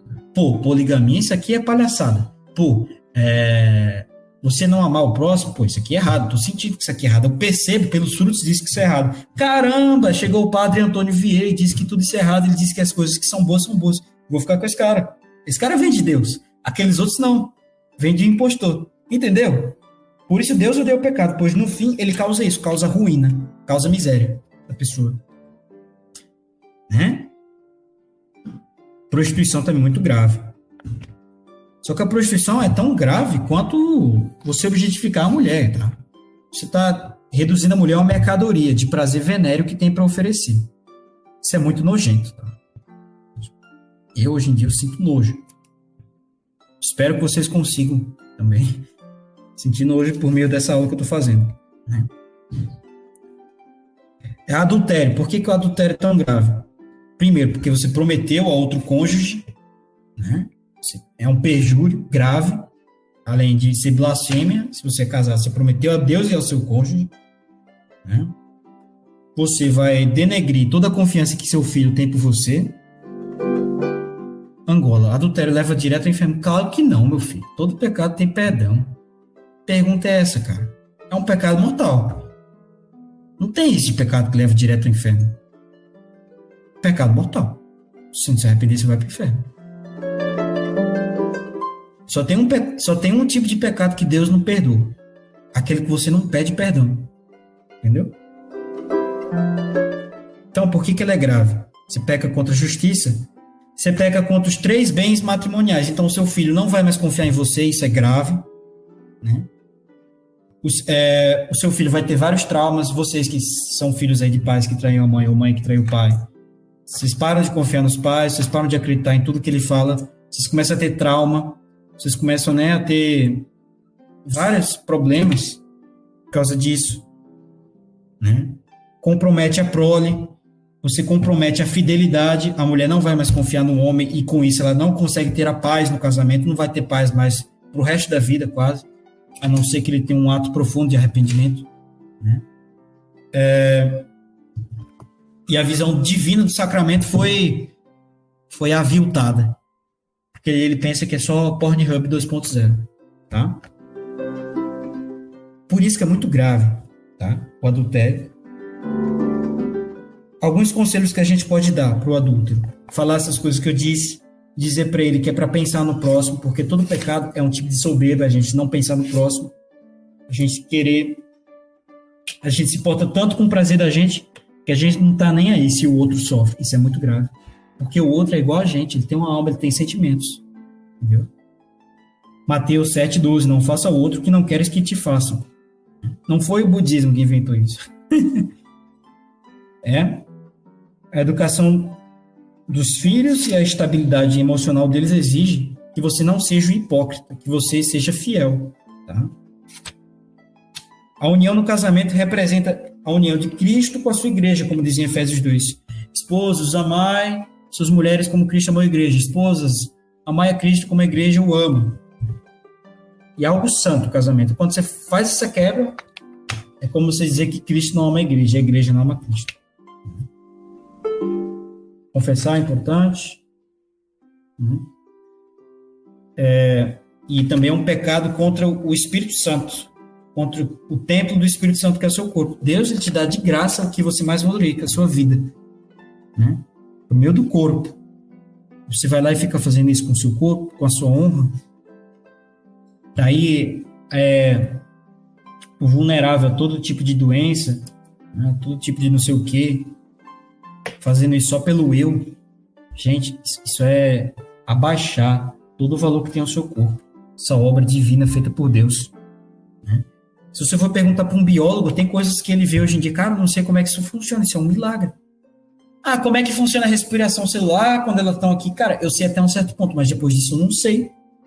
Vocês que gostam de estudar biologia, eu gosto, vai chegar um certo ponto você não entende mais. É um milagre. Pô, como que o corpo consegue organizar tudo isso sem se bagunçar, sem travar? É um milagre. Entendeu?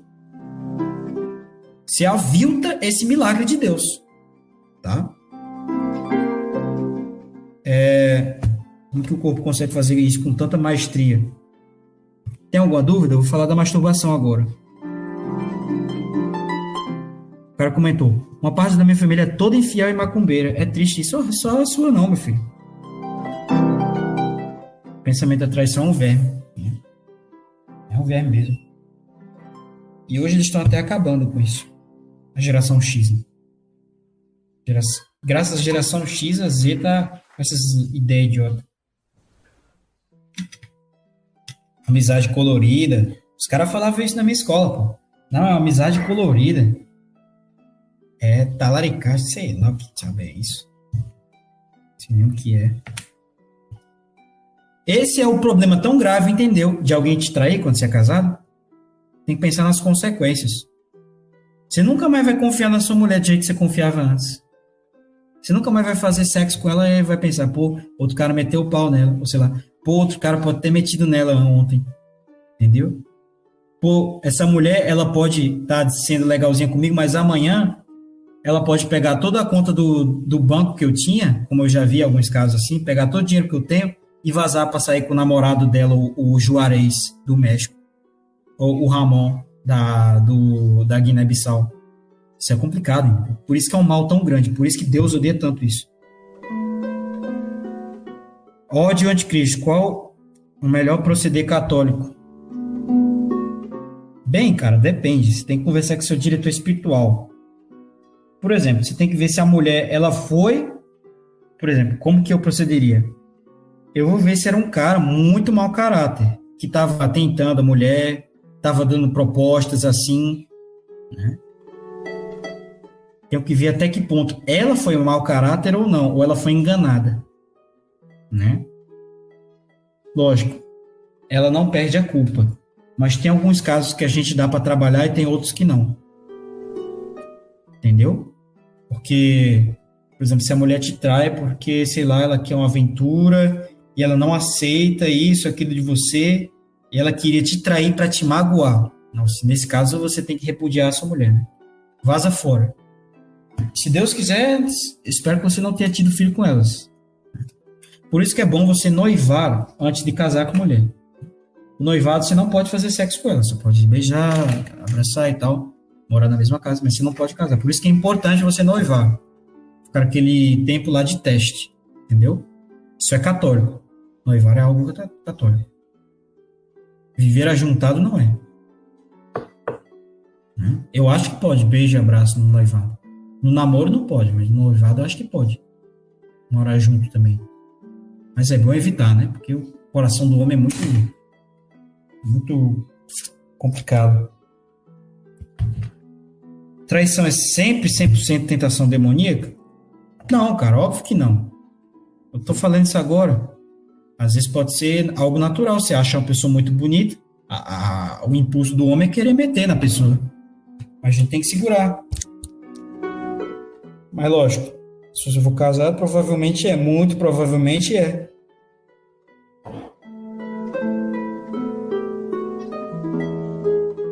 Festa despedida de solteiro. Isso é complicado. Vamos falar sobre a masturbação.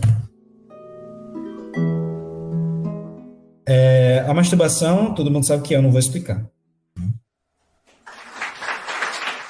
É, a masturbação é mais comum entre jovens de 12 a 18 anos.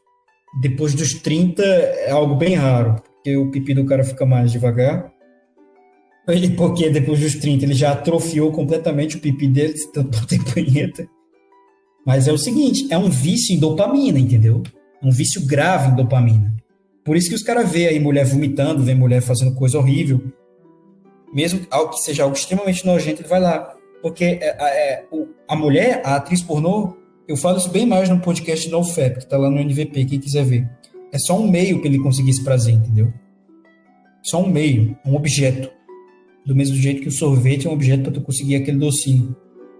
Não importa o que, que ela faz, se é algo objeto, se contra a dignidade, não. Só um vício de dopamina, entendeu? E você precisa recuperar, porque você está viciado. Você precisa dessa dose de heroína, né, de dopamina. Se não tiver, você vai ter sensações de abstinência, a não ser que você veja meu podcast sobre NoFap. E se você ficar broxa, o que, que vai acontecer? Você vai ter que conseguir isso, de alguma forma. E o que, que vai acontecer? Você vai começar a dar seu rabo. Começar a chupar pau. Por isso que é muito perigoso o, o também, se não resolver isso aí quando você é jovem. Você vai começar a dar seu rabo. E a fazer sexo oral, a fazer sei lá o que. Que é isso que acontece, entendeu? Então, nesses casos que o cara vai ficando mais broxa, só algumas situações específicas ele vai conseguindo ficar com o pipi duro, né? Isso quem fala isso são pessoas extremamente depravadas, como né, a pessoa que inventou o sadismo. Então, às vezes ele vai ter que fazer sexo com mulheres casadas, com 10 filhos, ele vai ter que fazer, né, dar o rabo, ele vai ter que fazer coisas extremamente nojentas, tá? É, né, também com adultos que não são adultos, se é que você me entende. Fala, galera, aqui é o Joãozinho. Fazer, né, com esse tipo de coisa aí, entendeu? É isso. Então, tem que acabar logo com a punheta, viu, minha gente? Então, vocês vão ficar dando bumbum aí quando vocês estiverem com 80 anos. Isso aí é terrível. É... Em que idade a masturbação. Ah, já falei isso. Qual é a razão mais profunda para a punheta? Vamos pensar um pouco nisso. Normalmente é um jovem que ele quer fugir da vida, tendo prazer sem trabalhar, tendo prazer carnal, né? Só como eu disse, o que dá felicidade realmente é o prazer espiritual. Ele refugia-se no estado permanente de descarga nervosa. É comum a tendência a assídia e desânimo, absoluto desinteresse por tudo, né? É, essa sensação depois, né? Causa assídia, punheta. Fica com aquele brain fog, aquela sensação de culpa, aquela sensação de desânimo. Por que, que é uma anomalia? Primeiro, porque a gente objetifica a mulher, tá? Ela bloqueia o desenvolvimento da maturidade no homem, ele fica na eterna puberdade, você pode ver que os punheteiros aí tendo 28 anos, 30, 40, é tudo um bando de jovem, imaturo, birrento, teimoso, não cresce, porque ele não treina nem o mínimo do mínimo do autodomínio, da disciplina. Ele ficou criança, uma criança de barba, como eu gosto de dizer. Aí depois fica escrevendo nos comentários dos meus vídeos: Ah, mas jogar videogame não faz mal, ah, jogar videogame é bom. Cala tua boca. Né? Vai lá bater sua punheta, seu. Você não tem nem domínio próprio. Tu não consegue nem ir pra academia cinco vezes por semana. Academia de graça, do seu condomíniozinho de boy, tu não consegue ir. Aí tu vai querer dizer que videogame não é vício? Cala tua boca, vai viver aí sua vida de miserável. Só em prazer carnal, seu miserável. Você vai ficar miserável, eu já disse para você, você vai ser um miserável, só com prazer de carne. Você não vai satisfazer, eu vou ter que repetir isso quantas vezes. Você não vai ter, ter vida com prazer de curta duração. Se fosse assim, os caras que eu conheço, que vivem só de prazer de curta duração, prazer carnal, com álcool, com videogame, com não sei o quê, iam ser pessoas mais felizes que eu, mas não eles têm depressão, tomam remédio para a cabeça, tem síndrome do pânico, tem ansiedade, tem todos os bipolar, toque, e vai deixar o cara miserável. Aí eu que sou seu amigo, eu não sou um imbecil, eu não sou um hipócrita, eu não sou um covarde que tenta te enganar para vender curso do Hotmart, que tenta te enganar para deixar o seu ego legal e eu causando essa sensação de felicidade, eu consiga vender alguma coisa para você ou se aproveitar de você em algum quesito, eu, né, Tô dizendo a verdade, por quê? Porque quem avisa amigo é. Eu quero fazer o bem para você. Ai, mas eu fiquei mal na hora. Tá, vai comprar curso do Hotmart aí do cara que quer te deixar milionário. Que esses caras, ele diz, né? Você vai conseguir ter todas as mulheres, você vai conseguir ter todos os carros, você vai conseguir ter todos os não sei o quê. Eu não, eu digo pro ouvinte, em alto e bom tom, você não precisa disso. Isso, como diz Eclesiastes, que foi bilionário, é tudo vaidade e aflição de espírito. Tá vendo aí vender curso de NoFap também? Eu dei tudo de graça. E Deus me deu muitas graças graças a isso. Graças a Deus. É, voltando. Então, por que, que o, o, o por que, que também é algo tão grave? Porque isso vai atrapalhar muito o desenvolvimento do jovem em que sentido? Como ele não tem o um mínimo autodomínio, e se você quer começar a ter ouvinte, veja meu podcast sobre NoFap, como conseguir fazer sem dor, abstinência sofrimento, ele vai se sentir um fracassado, ele vai se sentir uma fêmea, ele não vai ter confiança para fazer nada na vida, ele vai ter fobia social, ele vai ter, ele não vai conseguir fazer nada.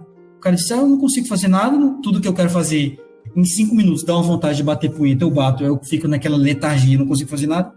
O cara tem fobia social, o cara tem ansiedade, o cara tem depressão, o cara tem desânimo. Entendeu? Por isso que Deus odeia tanta punheta. Meu, preste uma dúvida naquele livro Your Brain on Porn diz que demora nove meses para completa recuperação cerebral. Golpe ou não? O cérebro é, sem brincadeira, é 1% em tudo isso. O principal é psicológico. Eu faço recuperação psicológica. E se você realmente entende o meu podcast o livro que eu traduzi e comentei, em um dia você está livre. Tem pessoa que eu conheço que o cara terminou de livro, eu tô livre. Lógico, às vezes no seu cérebro você ainda pode, né, tá um pouco mais desconcentrado, ter as sinapses mais lentas, né, devido a essas descargas e tal, mas hum, isso é besteira, entendeu? Isso é besteira, não acredite nisso. Você saindo da punheta, você resolvendo psicológico, você resolve tudo. 99%, isso aí é 1%, tá? Prova os testemunhos que eu tenho. Que eram viciados e usaram o método que eu, que eu falo. Né? Continuando. Então a gente sente culpa e vergonha quando a gente faz alguma coisa do jeito que não deve ser. O ser humano, em imagem e semelhança a Deus, vou repetir isso, ele sabe quando algo é errado. Quando algo não faz bem para os outros e para ele mesmo. Quando vocês roubam, você pode ser um índio, você vai perceber que é algo errado. Quando você esfrufra uma mulher, você percebe que é algo errado. Né? Etc. Punheta é a mesma coisa. Pô, cara, tô tratando essa mulher que nem objeto. Eu tô sendo completamente soberbo. Né? E a punheta tem outra coisa muito grave que é que ela causa, né? É o seguinte: a punheta faz o coomer, né? O punheteiro ver as pessoas não de maneira humana, né? não de maneira espiritual, mas só no escopo do seguinte: se aquela pessoa me causa prazer ou não, ou se eu posso obter prazer dessa pessoa ou não. A pessoa só pensa assim, que nem um cachorro. O cachorro ele pensa assim, entendeu? Ah, essa pessoa me causa prazer, vou ficar perto dela, carinho. Ah, ela não me dá mais carinho, tchau. E isso é se submeter completamente às cadeias do demônio. Vou repetir. A punheta faz a pessoa ver o outro não de forma humana, mas só no escopo de que se essa pessoa pode me causar prazer ou não. Isso é muito grave. Isso é muito grave. Quais outras consequências? Debilita impulso e atração sexual, porque esses filmes com mulheres que fazem inúmeras cirurgias, tem os melhores takes, né? Tem a melhor câmera. O cara só vai se atrair por coisa que não existe, entendeu? E as mulheres da rua ficam feias. Ele vê defeito em uma espinha, que ela tem uma celulite, sei lá, um dedo feio. O cara começa a parar de, de ver beleza em tudo. o cara fica ali num filme. Mas lembrem-se, são atrizes pornô, são atores pornô. Ali é um filme, é ensinação, aquilo não é realidade. O cara para de ter atração sexual porque o sexo da vida real é diferente. É um sexo mais espiritual, mais amoroso, mais emocional do que esses aí que os caras do filme pornô faz, parece um liquidificador. Né? É uma completa objeção, aquilo é uma completa degeneração. O cara. Minha nossa. Né? A degra... Aquilo ali, aquele sexo daquele jeito, degrada o amor, minha gente. O cara não pensa na mulher, vai parecer um, batedor de. Sabe aqueles batedor para fazer ovo? Minha gente, você tem que pensar na mulher, em agradar a mulher também.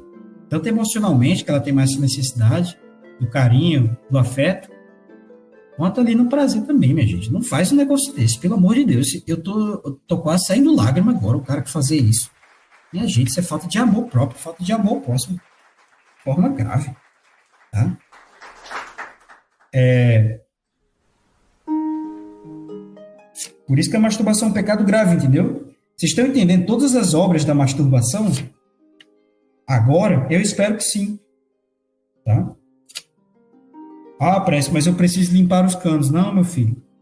explicações científicas dizem isso. Você não está batendo punheta, vai ficar bem pequenininho, esses espasmos vão diminuir. Se você ver meu podcast, vai entender bem mais sobre isso. E ainda tem a questão da poluição noturna. A masturbação frequente, sim, que desgasta debilita suas glândulas. Limpar os canos é cope. Tá?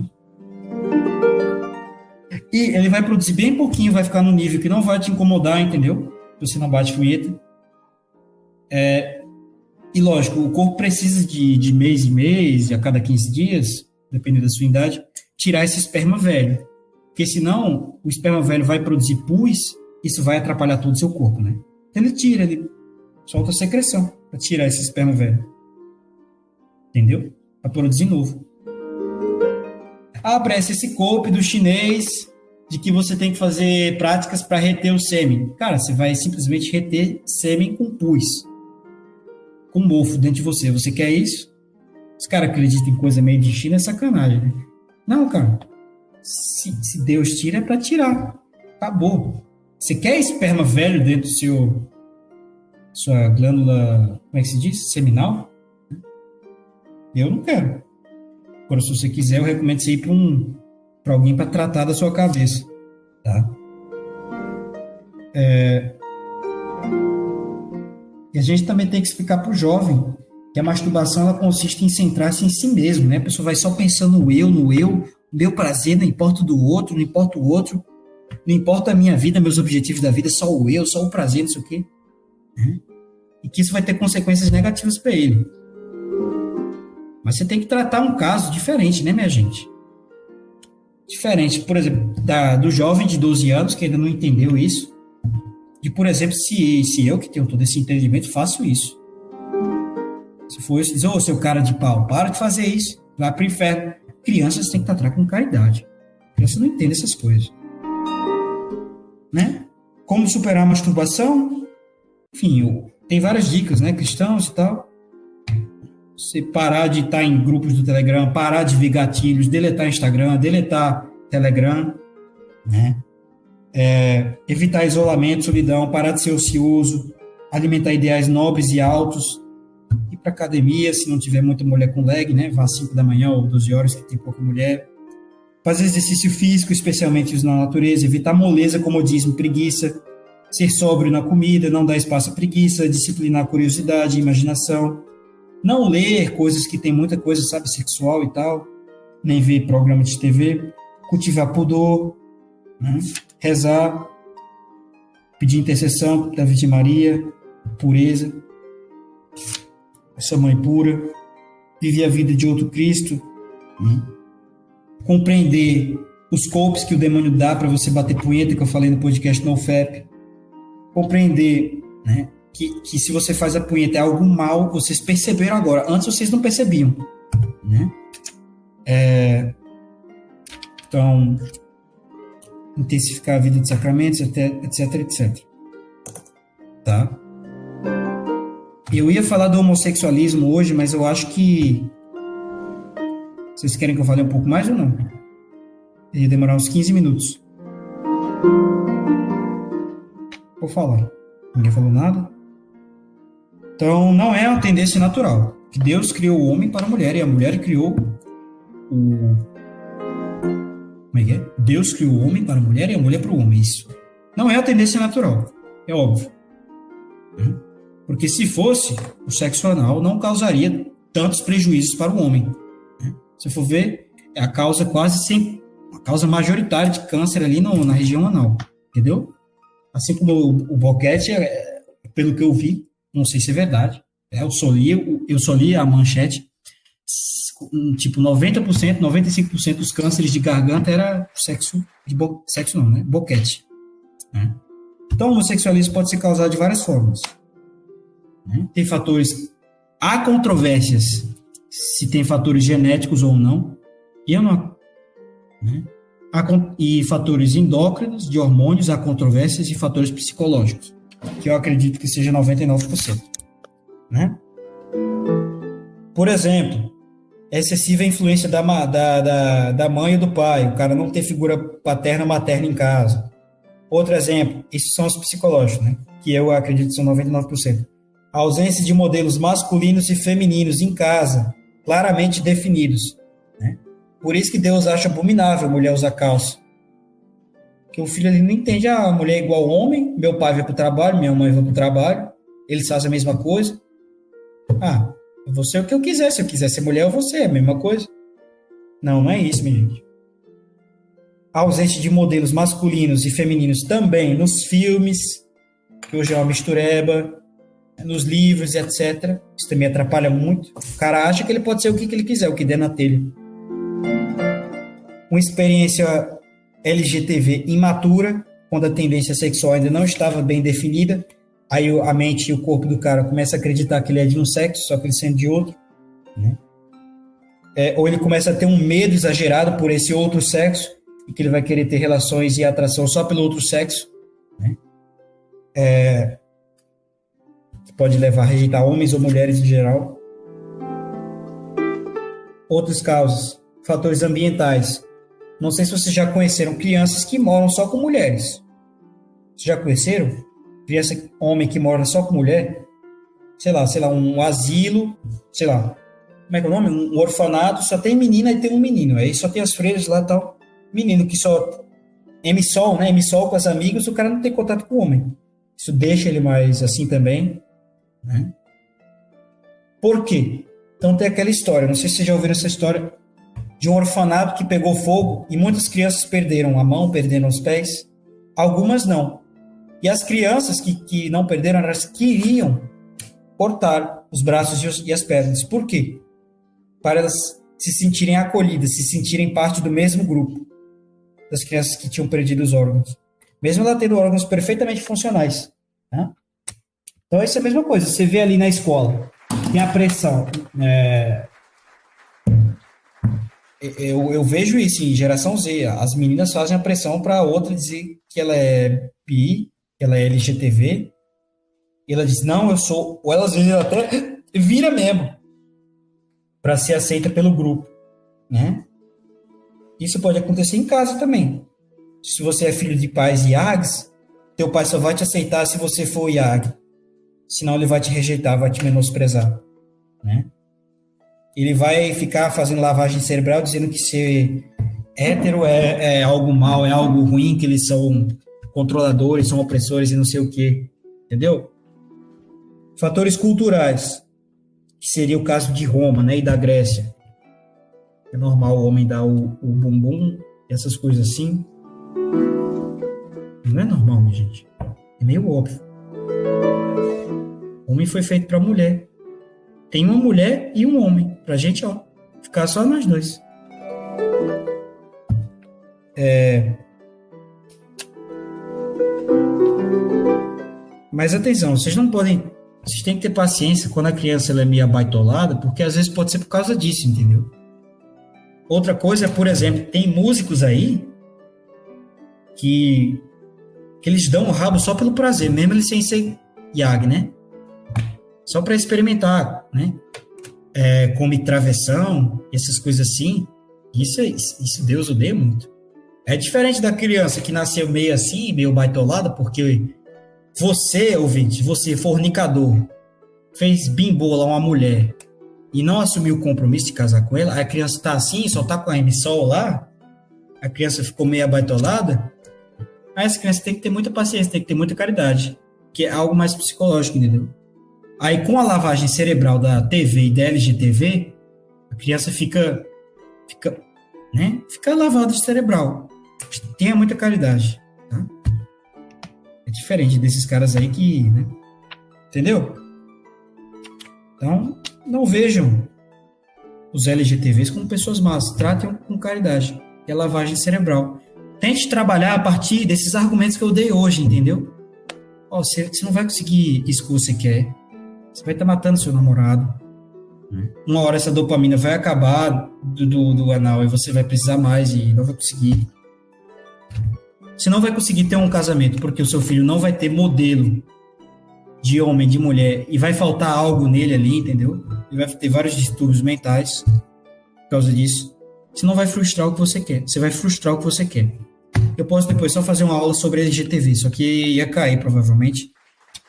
Então, frustra o, o LGTV, frustra o fim da família, o filho fica todo bugado da cabeça, só pensa no prazer, mesmo Ô, que isso destrua o outro. Só? Só de tu falar nisso daí, cara, já começa a me dar raiva, porque eu sei muito bem o que esses desgraçados fazem com crianças. E acontecendo na minha família, cara. Eu só penso que isso- o, o fim pra essa gente é botar num buraco e enterrar vivo. Não, não, não, não, não, não, não, não. Você vai sair pro YouTube, cara. Se falar um negócio desse. Complicado, né? Pô, comente nos comentários aí se quer falar isso. né? Então, primeira coisa para você resolver isso, ouvinte, é você não se culpar como se você fosse a pessoa mais pior pessoa do mundo. Às vezes você foi abusado quando você era criança, né? Você desenvolveu isso, esse mecanismo do seu corpo de defesa, né? Você tem que aceitar também que você tem essa tendência, assim como todo mundo tem a tendência, né? Tem gente que tem a tendência para isso, tem gente que tem a tendência para o roubo, tem gente que tem a tendência para calúnia, tem gente que tem a tendência para hipocrisia. Entendeu? Ah, isso é uma tendência minha que eu tenho que resolver. A calúnia é uma tendência antinatural também, que nem um, que nem tem que trabalhar, a gente tem que vencer. Tem alguns tratamentos que podem ser feitos, né? Que nem aquela que o tá ok, falava, tá ok, que é o da cura IAG. Tem uma porcentagem de sucesso muito grande. Você comer alimentos mais masculinos e fazer dieta carnívora dizem que resolve também. Mudança de alimentação, parar de comer soja e glúten, né? fazer esporte, tal. Parar de se vestir unissex, se vestir que nem homem, fazer coisas masculinas, ajuda também. Tá? É... Pôr em prática o amor espiritual. Que o LGTV se só tem o amor da carne, cara. É só carne ali e acabou, entendeu? Você pode ver que os caras eles usam bandeiras que representam a carne que eles gostam. A religião deles é a carne. Por isso que isso é tão grave, entendeu? É como se eles usam a bandeira lá. É como se o sexo representasse quem eles fossem. Minha gente, não é isso. Isso é muito mais do que o seu, entre aspas, sexo, seu, entre aspas, gênero. Isso é muito mais do que isso, cara. A sua vida não é só isso. Isso não é o centro da sua vida. Mesmo se, se você considera isso, você está doente. Tá? É, então, é isso que eu tenho a dizer por hoje. Desculpa por ter me delongado, mas é, eu acho que, enfim, aconteceu, aconteceu. Agradeço a todos. Quem chegou até aí, comenta. É, é, vocês alguma frase para comentar? Comenta aí. EA Sports. Não, não comenta EA Sports, não. Comenta. Confiemos, confitemini domino quando é bom. Confiemos no Senhor porque Ele é bom, porque eterna é a sua misericórdia. Pronto. Conf- Confessemos ao Senhor porque Ele é bom, porque eterna é a sua misericórdia. Tchau, tchau. Alguém tem algo a dizer? Não? Ficou bom? Vocês conseguiram entender por que Deus odeia esse pecado? Bem, eu tentei fazer o meu melhor. Eu não sei se deu certo. Espero que sim. Né? Vamos parar de escrúpulo aí que a galera tem. Ah, eu não posso falar disso, não sei o que. Para. Fui meio boca suja hoje. Fui, mas tive que ser para ser o mais claro possível. Porque se eu ficasse dando rodeio numa aula dessa, que é um pouco difícil a explicação, vocês não entendem. Então tive que ser um pouco boca suja, falar palavras vulgares, né? Não pequei, venialmente, porque não falei nenhum palavrão. Falar palavras vulgares em, em algumas ocasiões, em muitas ocasiões pode, sobretudo nessa, que é para facilitar o entendimento. Mas é isso. Beijão a todos. God knows every little thing.